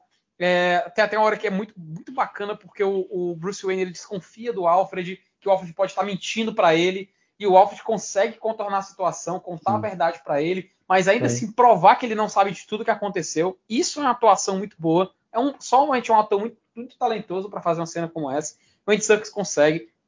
Mas ele foi o único que me tirava do filme. Nem o John Turturro, como Falcone, me tirou do filme. John Turturro, que é conhecido por fazer muito filme de comédia, né? Nem hum. ele me tirava do filme como o Andy Serkis tirou. Cara, e agora eu acho que só falta de falar sobre ele, né? Do John Turturro, assim, dos personagens, é o que faltou de é comentar. Último. É o último dos uhum. personagens. Cara, assim, eu não esperava que a gente fosse ter tanto Carmen de Falcone nesse filme como a gente teve. Foi o filme que ele mais apareceu de todos, né? Eu gostei. Eu queria, obviamente, eu acho que podia ter tirado um pouquinho do tempo de tela dele, pro charada. Mas eu gostei, cara. O John Turturro, como o FT falou, ele conseguiu se desprender, né? Desse papel de comédia que ele tinha na carreira. E eu gostei, cara, eu gostei. Foi um ponto positivo do filme para mim. Cara, eu fiquei muito preocupado de olhar pro John Turturro e lembrar do Jesus, do, do Grande Lebowski. Nossa, sim. joga, joga, joga boliche, né? Eu fiquei muito, muito, preocupado de lembrar dele no Zohan, sabe? Eu fiquei realmente é, bem, bem, bem assim. Cara, tomara que, tomara que ele não me tire do filme, tomara que ele me tire do filme. Eu nem reconheci ele direito, cara. Demorou pra, pra ver o que era o John Turturro. Tá irreconhecível na voz, né? Na, nas atitudes, ele tá muito é. bem, muito bem. Mas, e ele atuou bem, viu? Pra caralho, velho. O personagem dele tá incrível, velho. Eu gostei demais. Cara, e a gente tava comentando aqui sobre o Andy Serkis, né? O Andy Serkis, ele tem essa parceria de longa data já com o Matt Reeves, né? Participou com ele da trilogia do Planeta dos Macacos, que só não é perfeita porque o Matt Reeves não dirigiu o primeiro filme. E precisamos falar aqui, cara, sobre a direção do Matt Reeves. Que coisa absurda. Que coisa maravilhosa. Eu já tava com a expectativa alta, mas eu fui surpreendido. O cara é muito bom. Uhum. Matt, é tipo aqueles posts de Twitter, né? Matt Reeves, diretor. É. Mas, né? Cinema, cinema. Cinema. Matt Reeves, aparece a notícia, diretor. Essa moto é isso. Cara, ele é muito competente. Ele é muito competente. Ele entrega, ele entrega um filme denso como se pede. Ele consegue fazer uma direção ele, o filme no ar, ele consegue fazer uma direção que te deixa tenso, a movimentação de câmera trabalhada nisso, a fotografia é. do filme é espetacular. A Gotham que ele fez nesse filme, Nossa, temos que falar sobre isso. Sensacional, cara. É uma mistura de Coringa, do filme do Joker, 2019, com, com a Gotham Gotti no Tim Burton e o realismo do Lola. É isso. Exatamente. Cara, aquelas luzes, aqueles, aquele painel gigante Nossa. de LED no começo. Uhum. Que você consegue ficar cego olhando assim, você não consegue enxergar direito. Aí a câmera vira um pouco mais, sai um pouco do centro da cidade, mostra como a cidade é esquecida, cara. A cidade está jogada no ralo. Ninguém liga mais para Gotham. É mais fácil você sair de Gotham para poder viver uma vida do que você continuar lá. É. A, candid a, candidata, que eu agora, agora a Bela Real, né? Isso, a candidata que ela, que ela tá tentando se, se, se eleger e tudo mais, é, ela é a única ali que você vê que ela busca realmente um, uma mudança na cidade. Até o prefeito, que é o atual eleito lá, o, o Gil Colson, né? É, isso, Ele, ele, ele, você vê que ele tem medo do, do, do, que pode acontecer. E ele no debate, que no começo do filme ele está assistindo um debate com a Bela, né? A Bela joga na cara dele que os números, né, estão mudando, mas tem algo de errado acontecendo com a cidade. Ninguém mais tem coragem de andar na cidade e tudo mais. E você vê que ali é o preço é o preço que se paga para você ser, ser, ser poderoso em Gotham City. Exato. E a Gotham desse filme completamente jogada no ralo, destruída. A é. Gotham do Batman Begins, a Gotham do Batman Begins, ela é uma Gotham cercada num universo podre, mas que você vê que existem pessoas que estão ali prontas para fazer a diferença. Nessa Gotham eu senti um pessimismo muito maior, como se muito, não tivesse jeito, Sim, como se não tem jeito, já acabou aquela cidade é melhor ser esquecida. Eles passam uma sensação igual a essa. E você é assistindo. Cidade que não você... tem mais jeito, né? E não tem mais jeito, e você fala, cara, como é que ele vai resolver isso sozinho? Como é que o Batman vai resolver isso? Você, na hora que chega uma hora que você se questiona. E isso é. eu acho a grande vitória desse filme. a sensação É que ele passa. É a grande vitória desse filme. Eu tô muito feliz, muito feliz dele ter feito uma gota que deixou a gente satisfeito com o que a gente viu. Agora eu vou Cara, é falar um verdade. negócio, viu? É verdade. É, ela é a última esperança de Gotham, viu? a última pessoa que tem esperança em Gotham, porque puta merda, eu realmente não entendo como é que o pessoal ainda vive lá. Mas a cidade tem Até o- Coringa, tem, tá ligado? O Coringa meia hora, meia outra ali explodindo alguma coisa, aí tem o Charada, tem não sei quantos milhões de vilões e o pessoal ainda mora lá, velho. Que é isso, Cara, tá É foda, Até, é foda. até, até a mulher gato fala no final, né? Pô, bora embora, né? Essa cidade tá perdida, né? que ela é perdida, tá ligado? Eu acho, Realmente. eu, eu acho que eu entendo o problema. Se for pra Metrópolis, tem o Zod destruindo, tem o Brainiac, né? Se for pra Metrópolis, É, é mais de ficar em Gotham, eu acho. se for pra Pequenópolis, vai ter, o, vai ter uma destruição a qualquer momento, né? Sei lá, vive É no Brasil, foda. tá ligado? Se tu for pra, pra, pro bairro do Limoeiro, vai ter o Capitão Feio, né? Mas. De resto tá de boa, tá ligado? Até o cara, ah, vou tomar um mergulho. Atlantis, Atlântida, né? Do, do, do Aquaman. Vai comer. De cavalo marítimo batendo, aí vem Tem o, o, o Ed, o Ed Raia lá. Negra, tá ligado? Minha Nossa Senhora. Ou seja, você tá imerso, imerso num problema, né, cara, gigante. Isso é o que a DC, cara, a coitada da DC, cara. A, a- a gente tem que falar, isso é um bordão, né? O coitado da DC. O fato dos personagens dele viverem em cidades fictícias sempre cria essa expectativa nos fãs. Porque, ah, vou ver o filme do Homem-Aranha. Nova York. Pior, Vai né, filmar Nova? York, pronto. Ah, vou ver um filme do Homem de Ferro. Simples, só filmar Los Angeles. Ele tá morando lá mesmo, então tá tranquilo. A mansão lá do Tony Stark. Beleza. Agora, você vai fazer um filme do Batman? Sempre tem que trabalhar para fazer a Gotham perfeita. Aham. Sempre tem. Homem, o, o, o Super-Homem tem que fazer uma metrópolis condizente. Tem que caprichar sempre no vai- lado de produção, né? Descaprichar. Igor, junto comigo. O Batman do Tim Burton ele criou uma gota completamente gótica, né? Sim. Que ele, ele mesmo ele era, ele, ele era diretor de Aham. arte já antes, né? Ele construiu. Quando, por exemplo, a gente Burton, pegou. É, é, Não precisa comentários pra ele, né, velho? De fazer coisa Dispensa igual. apresentações, né? Dispensa. Dispensa apresentações. Aí chega no, no Christopher Nolan, por exemplo, ele simplesmente tá aqui, vamos filmar em Chicago e aqui é Gotham. Pronto, É acabou. outra Gotham, tá ligado? E é tipo, é muito moderno, é uma cidade normal, né? Uma cidade que você reconhece. Pô, beleza.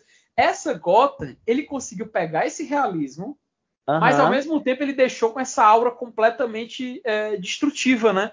E eu Foi- achei que isso é, foi uma um Gotham romântica. O desculpa, foi, foi o que o Léo tinha falado, né? Tipo, é um Gotham romântico, como tinha falado, mas tecnológico, tá ligado? Tipo, com, com o menino falando pela internet, tá ligado? Com o charada falando daquele jeito lá, É. maníaco dele. E, e isso, isso é para complementar, né? Porque se a gente Exato. terminou agora o argumento de Gotham, a gente precisa falar o seguinte: é uma Gotham situada na realidade, mas o filme ele faz questão de dizer que ele está acontecendo atualmente. Exato. Ele não, ele, não fa- ele não faz assim, ele não esconde a época que ele é. Vou, vou dar um exemplo. Verdade. O, assim, o, o Coringa ele se passa dos anos 70. Você vê claramente Sim. que é nos anos 70. Mas ele não precisa ficar toda hora mostrando que é dos anos 70. Você já deduz isso pelos carros, você deduz isso pela, pela, pela ambientação. A mesma coisa nos outros filmes da DC, né? Passa essa sensação. Os filmes da Marvel, eles, eles passam atualmente, mas eles sempre tem algo que dá a entender que é mais futurista, né? Tem uma tecnologia diferente. Porque é um Verdade. universo mais fantasioso. Ele tem essa, Ei. ele- essa liberdade. Mas agora eu vou citar um negócio, viu? Tipo, eu tu falando assim, dá pra ver a época do filme pelos carros, tá ligado? Mas eu acho que o, o Batman, acho que ele é no começo do ano 2000, viu? Porque eu não vi nenhum smartphone. Não, Do- Não, Porra. não, não, não, Não, teve Charada, tem. Tem o, Do o, Charada. o Charada, Tem? ele, ele filma, ele filma. Ah, é verdade, é verdade, é verdade. É, Verdade, verdade. Foi E, e ele tem uns. E ele tem. Cara, e ele. A parte que eu mais acreditei nesse filme foi quando ele pega o. mostra o Charada. O Bruce Wayne descobre um site do, do Charada. Aham. Inclusive, esse site, salvo engano, até funciona. ele Sério? descobre esse. Cara, eu nunca tentei. Sério? Eu não tentei. Bora tentar. tentei. É, é, é, Bora tentar. é, é, Peraí, peraí, ratalada. vocês vão tentar ao vivo, junto com o nosso Ah. público? Exatamente, exatamente. Rapaz, não acredito, não. Tá aqui, ratalada.com, question mark. Tá aqui. Realmente existe. Existe! Tá aqui o Meu pontozinho. Atalada.com? Ratalada.com. Pronto, voltamos aqui depois de uns problemas técnicos. A gente, eu fui hackeado pelo Charada aqui. Logo depois de falar o nome do site. Da gravação. O nome proibido. É, não vou, não vou mais falar esse nome. Não pode falar. Mas, enfim, né?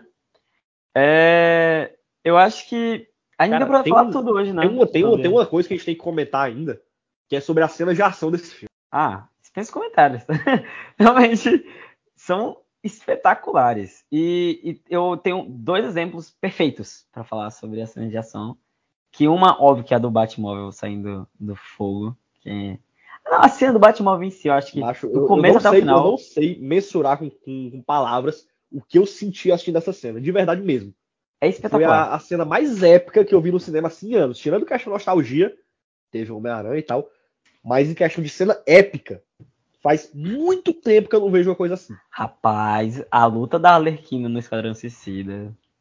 Eu- Não, Igor, não, não, assim, desculpa, é muito boa, mas não dá pra comparar. Desculpa, não dá. Pa- Ah, velho, não sei. É que eu gosto É, daquela é, cena. Eu amo aquela Eu cena. acho, que a, eu acho que a última vez que eu tinha visto perseguição de carros assim num filme que eu achei tão espetacular quanto foi ou no Mad Max Fury Road ou no Baby Drive, cara. Sim, Baby Drive. Sim, eu falei Baby Driver. Eu falei Baby Exatamente, Driver né? pro Léo. Porque eu não me recordo de uma, de uma perseguição, e nesse caso a perseguição era muito brutal, né, cara? Era. Muito, Até cara. a- o Batmóvel ligando, cara, parece que ele tava saindo do inferno, cara. O carro, o Exatamente. carro gritava, né? O carro gritava, Uhum. o motor do carro chorava ali. E E você o vê a tensão perfeito. se criando. O Batmóvel perfeito. Não É, precisa foi- ser um tanque de guerra. Não. Porra, a gente tá fazendo um filme real. eu já- Vamos fazer um carro realista. Eu já quero comprar um Opala e fazer aquilo com. tunar o carro pra fazer aquela, aquela putaria todinha, cara. Porque tu é louco, velho. E, Olha, e, é FC, surreal, e tu falou surreal. perfeitamente, viu? Tu falou assim, não sei se foi se eu vi a, essa última perseguição no Mad Max ou se foi no, no, no Baby Driver. E foi a junção dos dois, tá ligado? Foi. A cena do Batmóvel. Foi a junção da É a questão da do direção Max do, do Baby Driver com a, Aham. a, a, a coisa épica né, do Mad Max. do Mad Max, exatamente. E a, a outra cena que eu tava falando de exemplo, mano, foi uma cena espetacular, que eu amei essa cena. E eu gosto muito de cena assim. Mas quando ele tá lutando com a energia desligada, lá na, no QG do Falcone, Nossa, cara. e que só vê as rajadas, os, tra os tracejados Uhum. dos tiros. Nossa, amo cena assim. Eu amo, amo. Acho muito massa. E também eu vou falar uma ressalva da cena quando ele tá lá em cima, lá no estádio já, e começa aquela neblina e ele luta na neblina. Eu, eu acho muito massa a luta, tipo, invisível, tá ligado? Ou luta, tipo, silenciosa, algo assim do tipo. Não, isso massa. é a cara do Batman, né? Aham, exato. Cara, e assim, a, a gente tava comentando sobre a cena de ação, né? A parte técnica do filme é, é impecável. Impecável. É impecável. É o melhor Impecável. filme, tipo, tecnicamente falando, é o melhor filme de super-herói já feito. Cara, o, o som desse filme é surreal. Trilha sonora desse filme é surreal, velho. Eu não tô falando nem só da trilha sonora, eu tô falando do, do- dos efeitos sonoros. Sim, O sim. soco que o Batman dá, cada soco que ele dá, você sente o peso. A gente tá falando, tipo, é o Batman mais forte, tipo, o jogo dele é pesado, tá ligado? Essa cena que a gente Mas, né, comentou cara? do, do, do, do, do Batmóvel, que o FT falou que é brutal, é muito por causa do som, cara. Se não fosse o som naquela cena, não seria tão brutal quanto foi. As lutas desse filme, você, eu gosto da, da forma como ela é filmada de um jeito meio cru, sabe? Não é o Batman super ninja que você vê nos filmes do Nolan, que ele treina com Ra's al Ghul, na Liga das Sombras, né? Não é aquele Batman que é aquela luta plástica, né? Que você vê o Uhum. movimento, tudo mais, que ele, né, É. cotovelo, antebraço, soco na cara, vira o cara, não. O Batman simplesmente pula em cima do homem, é soco, soco, soco. É. O cara dá Mudou. porrada atrás dele, ele se vira, leva um tiro. Ele, como ele tá usando armadura, ele pouco liga pro tiro, vai pra cima, mete a pé. Caraca, No- cara. No do É Nolan, porrada que, é, é seca. todo- Porrada seca. no, no do Nolan, que é toda uma coreografia e tem cara que leva soco invisível. Não, não, não lembra disso. Eu tô dizendo que The Dark Knight Rises é cheio de problema, velho. Mas. Realmente, cara, é brutal. Né? As cenas luta são brutais, é, são muito bem dirigidas pelo Matt Reeves. E, cara, o que esse cara fez usando esse conceito da, da escuridão das sombras nessa cena de ação, cara, é surreal. É surreal. Eu nunca tinha visto isso no filme de super-herói. E, e- e- e, por favor, e por favor, me permita. Ele não precisou. Ele, isso é que eu achei muito precioso no filme. Ele não precisou escolher um vilão que fosse o contraste dessa força do Batman, né? O, vi- o vilão Exatamente. psicológico. Que ele não precisa. Ah, esse é o Batman mais cru em pancadaria. Mas ele não precisa provar isso contra o vilão. Até na cena do interrogatório, ele não tem nem como bater no. não tem charada. contato com ele, né? É. Não tem contato. Isso eu acho. Cara, é um. Meu Deus, que filme perfeito, cara. Ah! Vou rasgar aqui o computador. E, inclusive, precisamos falar sobre essa cena de interrogatório, viu? Cara, Todo o, o, plan- o diálogo plano do charada. o né? charada, cara. É, o plano do charada. E a atuação do Dano naquela cena ali é, é brilhante. E, e- e isso faz a conexão com o que a gente falou antes, de- antes do Charada nos hackear aqui, que o próprio, o próprio Charada, eu, eu gosto do reflexo que esse filme faz com, com a vida real, que é quando ele atualiza a história, ele coloca elementos que existem na nossa, na nossa sociedade, inclusive o culto às figuras que são insanas. Sim, Tipo, sim. a pessoa fala: Ah, eu duvido que existia um culto assim pro, pro Charada, se existisse um cara assim maluco na vida real. Cara, a gente tem o Charles Manson como exemplo. Aí o cara, ah, mas É. isso é só nos Estados Unidos. Meu amigo, tem fã-clube da Suzane von Richthofen. E eles fazem com isso com o Charada, que o Charada ele grava aqueles vlogs dele para aqueles fãs, e os fãs malucos, poxa, não, o que você disser é lei. Aí Ele, ah, pois eu vou precisar da ajuda de vocês. Aí o cara, pois diz qual é a arma, qual o calibre, o pessoal no chat, né? Aham. Cara, aquilo ali é pesado, pesado. Ei, e Cara- agora eu vou falar um negócio, viu? Só pra complementar também. O que a DC consegue fazer com os vilões dela, com maestria de fazer vilões populistas, que você fica cogitando, caramba, será, tá ligado? Tipo, você cria meio que empatia com o vilão, mano, é incrível, velho. A, a profundidade que tem os vilões da DC, em comparação com os vilões esdrúxulos da Marvel, velho. O único vilão populista da Marvel é o do Pantera Negra, tá ligado? E Mas de resto, sem contar do Thanos, né? Mas de resto, tá ligado? Mas, mas isso Tem, me- me- nenhum vilão me- da Marvel que você cogita, tipo, ah. Olhando Me por esse olhar, tá ligado? Me permita defender o Michael Keaton, Igor, por favor. É verdade, verdade. o Michael Keaton no, no primeiro Homem-Aranha, a motivação dele é justa, velho. É a única coisa que presta É. naquele filme ali. É, mano. E ele fala, o Homem-Aranha fala, ah, você, você comercializa a arma. Sim, o Tony Stark faz o quê? A diferença é que ele faz pro exército e eu faço pra, pra Não. popular? Ei, mas é exatamente isso que eu tava falando do, do filme do Homem-Aranha, pô. Que o, o, o, o vilão dele é bom. O vilão do, do, do, Homem-Aranha do, do Tom Holland, É primeiro, bom, é bom, é gosta não gosta da daquele Abutre. Eu, eu? Falou que não gosta, falou que não gosta. É o gigante que não gosta, cara. Eu dou mó valor a essas Eu não gosto do filme, eu gosto do vilão. O cara tá botando palavra na minha boca o episódio inteiro, eu acho que é isso. Oi, rapaz, rivalidade, ó. Cara, e agora eu acho que a gente tem que falar daquela cena perto do final, né? Lá no asilo, do personagem misterioso ali dentro da Eu cela. não queria falar dessa cena, velho. Porque eu fiquei decepcionado, velho. Porque achei, tipo, péssima a cena. Não- eu, não- eu- Sério? até agora acredito que seja o dos caras. Porque se for o que eu Claro que é que dos é. caras, claro. Mas confirmado. na minha cabeça tem que ser ele, velho. Não, beleza, mas tipo, não tem como ser, porque primeiro o arco do Duas Caras começa ele sendo uma pessoa do bem, um canal da política, que se corrompe. E não faz sentido o Duas Caras já começar dentro do asilo Arca, pô. E ele Ah, do se corrompeu palhaço, já. tem a risada. Já se corrompeu já. Não, é, não pode ser o Coringa, velho. Não pode ser. Vocês sabem como é. ele foi? Vocês sabem como é que ele foi creditado no filme? Personagem misterioso, né? É, é, é, prisioneiro do Arkham que não é visto. Unseen É, Arkham exato. Prisoner. Né? É. Mas todo mundo, até no Wikipedia em inglês, bota ele como Joker. Onde botaram o Joker? Cara, o Wikipedia em inglês, se você colocar no Google, tem como Joker. Se você Ah, colocar no. IMDB, aparece a- o crédito normal dele. É, mas é, o pessoal comentando como Joker. A risada entregou, né? A verdade é, Ah, essa. Ah, risada Ele pegou e ele falou falou do palhaço. É, a, a fala do palhaço. é. É. E o ator, vocês acham que o Barry, Barry Keegan é um, um assim, pode ser um bom Coringa? Porque eu Não, percebi cara. que logo de cara ele não forçou uma voz, né? Porque a gente É. sabe que o, o Heath Ledger ele teve uma voz muito icônica. O coitado do Jared Leto foi querer até imitar, né, no filme do Esquadrão Suicida. E quando o Joaquim Phoenix fez, ele era uma voz mais triste, que lembrava um pouco É. do Heath Ledger, mas era uma voz mais humana, natural, mas era Uhum. muito, assim, muito uma voz muito gasta, né? Esse Uhum. Coringa eu achei ele com uma voz muito suave, sabe? Ele muito sério, ele muito eloquente. Isso me isso que me desconfiou se era mesmo o Coringa ou não. Pois é, Mas cara. Assim, eu, eu a risada dele é péssima. cena. É, agora a risada tá horrível. Péssimo, horrível. Beleza que ele vai trabalhar isso ainda com certeza, mas a risada tá, tá Muito podre. trabalho de risada. Porra, o Akifix demorou, cara, pra. pra Não, mas se aparecer a risada dele desse jeito, velho, vai mudar do nada a risada do cara. Acho É. meio estranho. Eu nunca vi ninguém, sabe, minha mãe mudando a risada dela, tá ligado? Tua mãe não é o Coringa, pô. Tua mãe não é maluca. Coringa é maluco. Valeu, né? Obrigado. Essa foi boa, essa Foi foi boa. Pelo amor de Tá Deus. Não, mas uma pessoa. Não, não muda a risada, tá ligado? Eu acho que essa vai ser a risada, se ele for o Coringa realmente.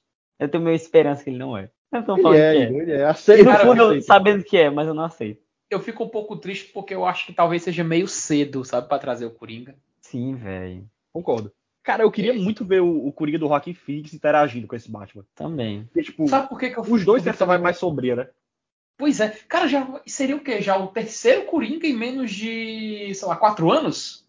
Aí ele É, tá falando, seis anos, seis anos, mais na verdade. um, tá ligado? Poxa. Eu acho, que, com acho que o personagem já tá gasto já, o cara. Era pra Ele, dar um ele tinha o tempo, né? perfeito, tá ligado? Ele tinha simplesmente o o Joaquim Phoenix, era perfeito.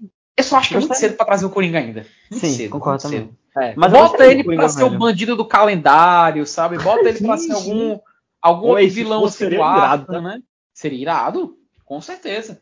Mas dava pra acho que o. Calendário apareceu já na DC. Cara, não, que eu saiba. Ele apareceu no é Esquadrão. Suicida. Apareceu? Apareceu. Ele. Quem? Sabe aquela cena que, o, que eles vão apresentar o Bolinha, o Dot Man? Aí Ah, aquele o- tem um cara que fica zoando com a cara dele? É ele. É o bandido do calendário. É. O- Não, cara, eu falou bra... Esquadrão Suicida, eu lembrei do bracinho agora. o bracinho, né? Que o braço salva do corpo, ele fica lutando, eu amei teu filho. É o Do TDK, nada- TDK. Cara, TDK, meu, poxa, eu fiquei com tanta pena do bichinho, macho. O pobre dele é só de fragar os braços da tapa dos outros. é. Macho, o que eu ri daquela cena ali do é brincadeira. E Tá, melhor, mas, a, ó. a melhor parte da cena é quando o pessoal começa a tirar no braço dele, ele começa a se debater no chão. Aí Pô, a tava- Arlequina olha pro, pro, pro Flag, né? Que porra é essa? Ó, dava pro cara ser o chapeleiro. ah, Abri aqui uma lista de vilões do Batman. Quem ele poderia ser? Poderia botar ele pra ser o chapeleiro louco. Poder- poderia colocar ele pra ser o Duas Caras, como vocês falaram, né? Pode ser até o Espantalho, uma versão nova do Pode ser, Espantalho. pode ser. que a gente já viu, né? Pode colocar para ele ser o, sei lá, o Hugo Strange, né? Que até aparece nos jogos do Batman, só que é uma versão mais jovem e tudo mais. O, é, tem o, o Máscara Negra, só que é, é uma história muito mais complexa, mas dava para adaptar. Dava para ele, sei lá, ser o, um seguidor da Liga das Sombras, o Ra's al Ghul, Uhum. enfim. Mas é que outras, outras escolhas, cara.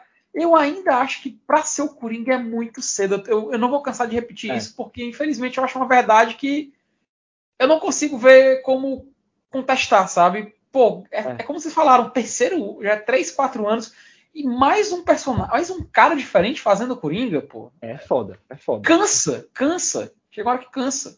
É minha hora de, de fazer agora igual o Igor e dar, dar tapa na mesa e virar o homem mau. Ah! Tá aqui essa Coringa não! Olha Chega! De Coringa!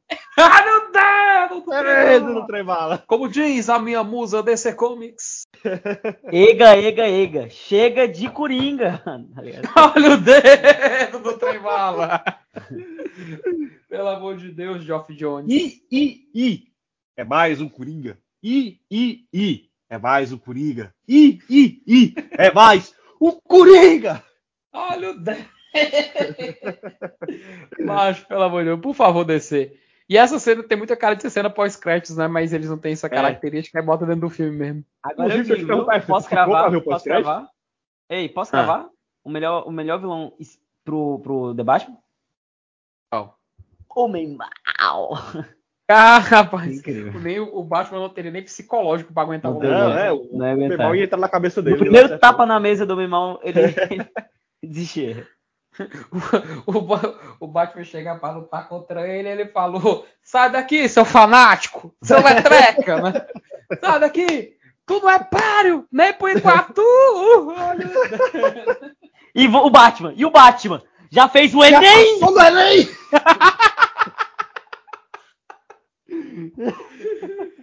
Tu se diz o milionário de Gotham, mas tu não consegue nem dar um beijo na mulher gato. Olha o dedo. Porque precisamos falar disso, né, cara? De como o Batman, na última cena, ele é tão assim sem tato social que ele nem consegue identificar a hora certa de ter uma relação com a mulher gato, né? Eu me identifico muito com ele. Cara, é muito, é muito, é muito engraçado porque, como o, o, o Bruce Wayne, né, ele tem essa personalidade muito junta ainda do Batman, muito colada, ele não consegue tirar aquela casca, né? Porque ele tem uma casca, ele tem uma proteção em volta dele de que se ele quebrar qualquer característica disso, ele tá exposto.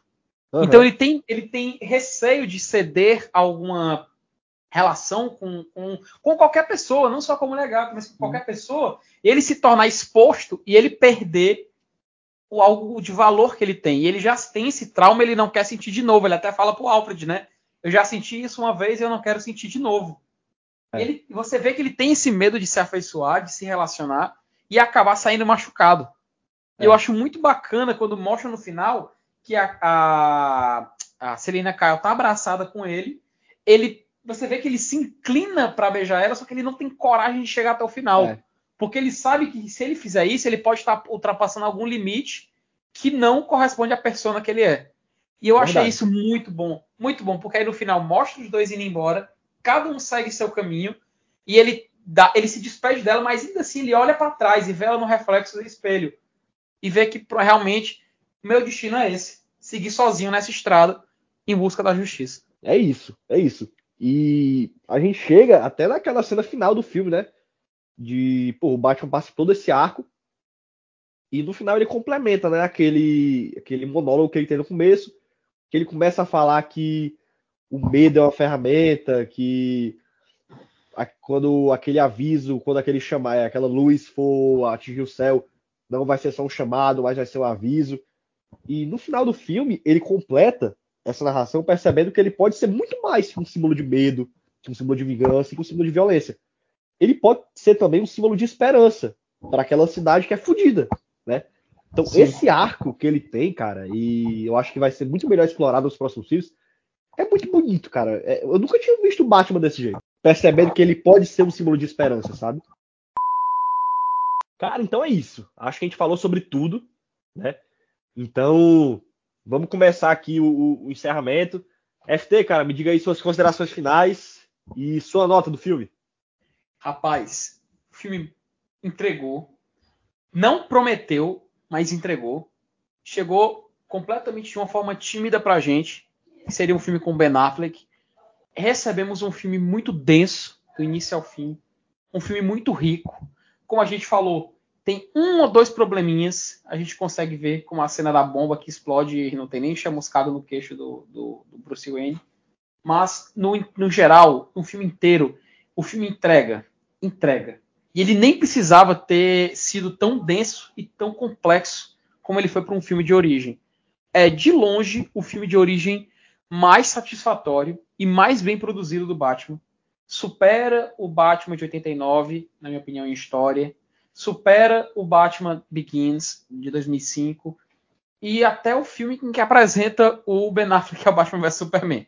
Mas ele realmente é o filme que te apresenta um Batman de uma forma muito crua, e isso é o que a gente estava precisando. Um Batman detetive, um Batman se descobrindo e chegando nessa, nesse, nesse mundo completamente corrupto que é Gotham City, mas ao mesmo tempo que ele tem uma trajetória a seguir, ele tem um modus operandi, ele tem um, um, uma recompensa no final, mesmo ele sabendo que essa recompensa pode não vir. E ele até acredita que pode chegar na figura de uma pessoa.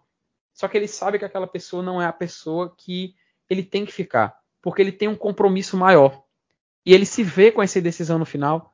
E essa questão dele saber que o destino dele está fadado, está decretado a servir aquela cidade, que a gente tem até uma batalha final onde ele se sacrifica quando ele corta os fios do, do telão lá em cima do estádio de Gotham, do ginásio. E ele, meio que você vê que ele se entrega à morte para salvar. Só que ele não morre, porque ele, a roupa dele é isolada, né? Tem borracha, tem tudo naquela armadura dele. Então ele não sente todo aquela, aquele choque e ele consegue sobreviver. Então você vê que o altruísmo dele é gigante. E ele é um super-herói que está em formação, mas a pessoa, o, o desejo dele, que no início era por vingança, e no final vira um desejo por justiça. Porque ele entende que é sobre isso. E o próprio Charada, que ele passa isso para os seus seguidores, que eu, eu sou a vingança, ele consegue contornar toda aquela situação adversa. Para mim, um filme muito bom, um filme quase perfeito, de longe o melhor filme de origem do Batman. E se é para dar uma nota de 0 a 10, eu dou uma nota 9, sem nenhum medo e sem nenhum arrependimento de que possa vir depois. Muito obrigado, Matt Reeves. Você entregou o melhor filme de origem do Batman até hoje. Igor, suas considerações finais, sua nota. Bora lá, eu já dei minhas, minhas considerações finais no último episódio, mas é, eu vou dar uma, botar uns acréscimos agora, é, acrescentar algumas coisas, de que realmente eu não vou mudar minha nota, continuo com meu 9.4, acho uma nota bem válida. Foi como o, o, o FT falou, né? Realmente, não é um filme perfeito, mas chega a beirar ali, tá ligado? Pode ter uma coisa ou outra ali, realmente, como o FT falou, mas é, eu recomendo muito, pra caramba. Mesmo quem tá estudando esse podcast agora gosta de estar com spoiler, ainda não assistiu o filme, corre pra assistir. Você tá perdendo. É um filme realmente espetacular. E é, o FT falou que era um, foi o melhor filme de origem do Batman. Mas eu vou dizer, é o melhor filme de origem de todos os super-heróis que eu assisti. E, e é isso, velho. Realmente, um filme espetacular. Parabéns a todos os envolvidos. E obrigado a todos que escutaram, viu? Muito boa noite, um muito bom dia, um muito boa tarde. Valeu. É isso, cara. E vou dar aqui minhas considerações finais. É, vocês falaram que é o melhor filme de origem do Batman. Eu vou até mais longe. Para mim, é o melhor filme do Batman. Superou o Cavaleiro das Trevas. Eu achei sensacional o clima que o Matt Reeves conseguiu trazer para o filme. É uma coisa completamente diferente do gênero de super-herói. Eu nunca tinha visto nada parecido com isso no gênero. Né? É a primeira vez que a gente viu o Batman detetive no cinema e pô, foi sensacional ver ele tentando desvendar né, os enigmas do, do Charada. O mistério é muito envolvente. Os vilões são sensacionais, tanto o Charada quanto o Pinguim estão maravilhosos. E como a gente comentou, né, cara, a parte técnica do filme, direção, direção de arte, é, a parte sonora, é, trilha sonora é impecável, é tudo impecável. E eu já recomendei no último episódio, mas vou recomendar aqui também. Assista esse filme na, na sala com o melhor som possível. Porque vai fazer a diferença. Se tiver a, a sala IMAX na sua cidade, assista no IMAX. Se não tiver IMAX, vê no melhor cinema possível. Sabe? Eu não digo nem tanto pela tela, mas pelo som, cara. O som desse filme é uma coisa surreal.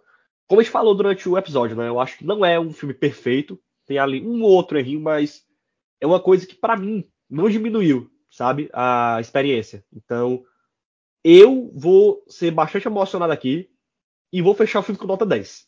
Porque. Caralho. Vou fechar com nota 10. Porque ele entra fácil no top 5 melhores filmes de super-herói que eu já vi na vida. E, pô, cara, é um filmaço. É diferente de tudo que a gente já viu. E o filme entregou. Como o FT falou, o filme não prometeu, mas entregou. Eu saí muito, muito, muito satisfeito do cinema. E pô, cara, eu tô feliz demais. Tô louco pra assistir de novo já o filme, porque dizem por aí que pela segunda vez ele fica ainda melhor. Então, em breve vou estar aí vendo de novo. E é isso, cara. Agradecer aqui o Igor por ter participado. Agradecer o FT. A segunda vez que o FT participa aqui, né? Participou lá do episódio do Homem-Aranha, que foi um dos melhores. e esse aqui também ficou muito bom. Já dá pra, pra participar da bancada fixa. Opa! Agradeço demais, cara. Muito obrigado. Sempre uma honra estar aqui, né? viu? É sempre uma honra. E, pô, cara, agradecer aí todo mundo que escutou. É, sigam a gente no Twitter e no Instagram, arroba que filme pode. E é isso, a gente tá agora com essa ideia de lançar dois episódios por semana, né? A gente tá gravando esse aqui na quinta, a ideia é já lançar amanhã na sexta-feira. E então é isso, cara. Obrigado para quem escutou até agora. Corram pro cinema para assistir esse filme, pelo amor de Deus. E é isso. Valeu!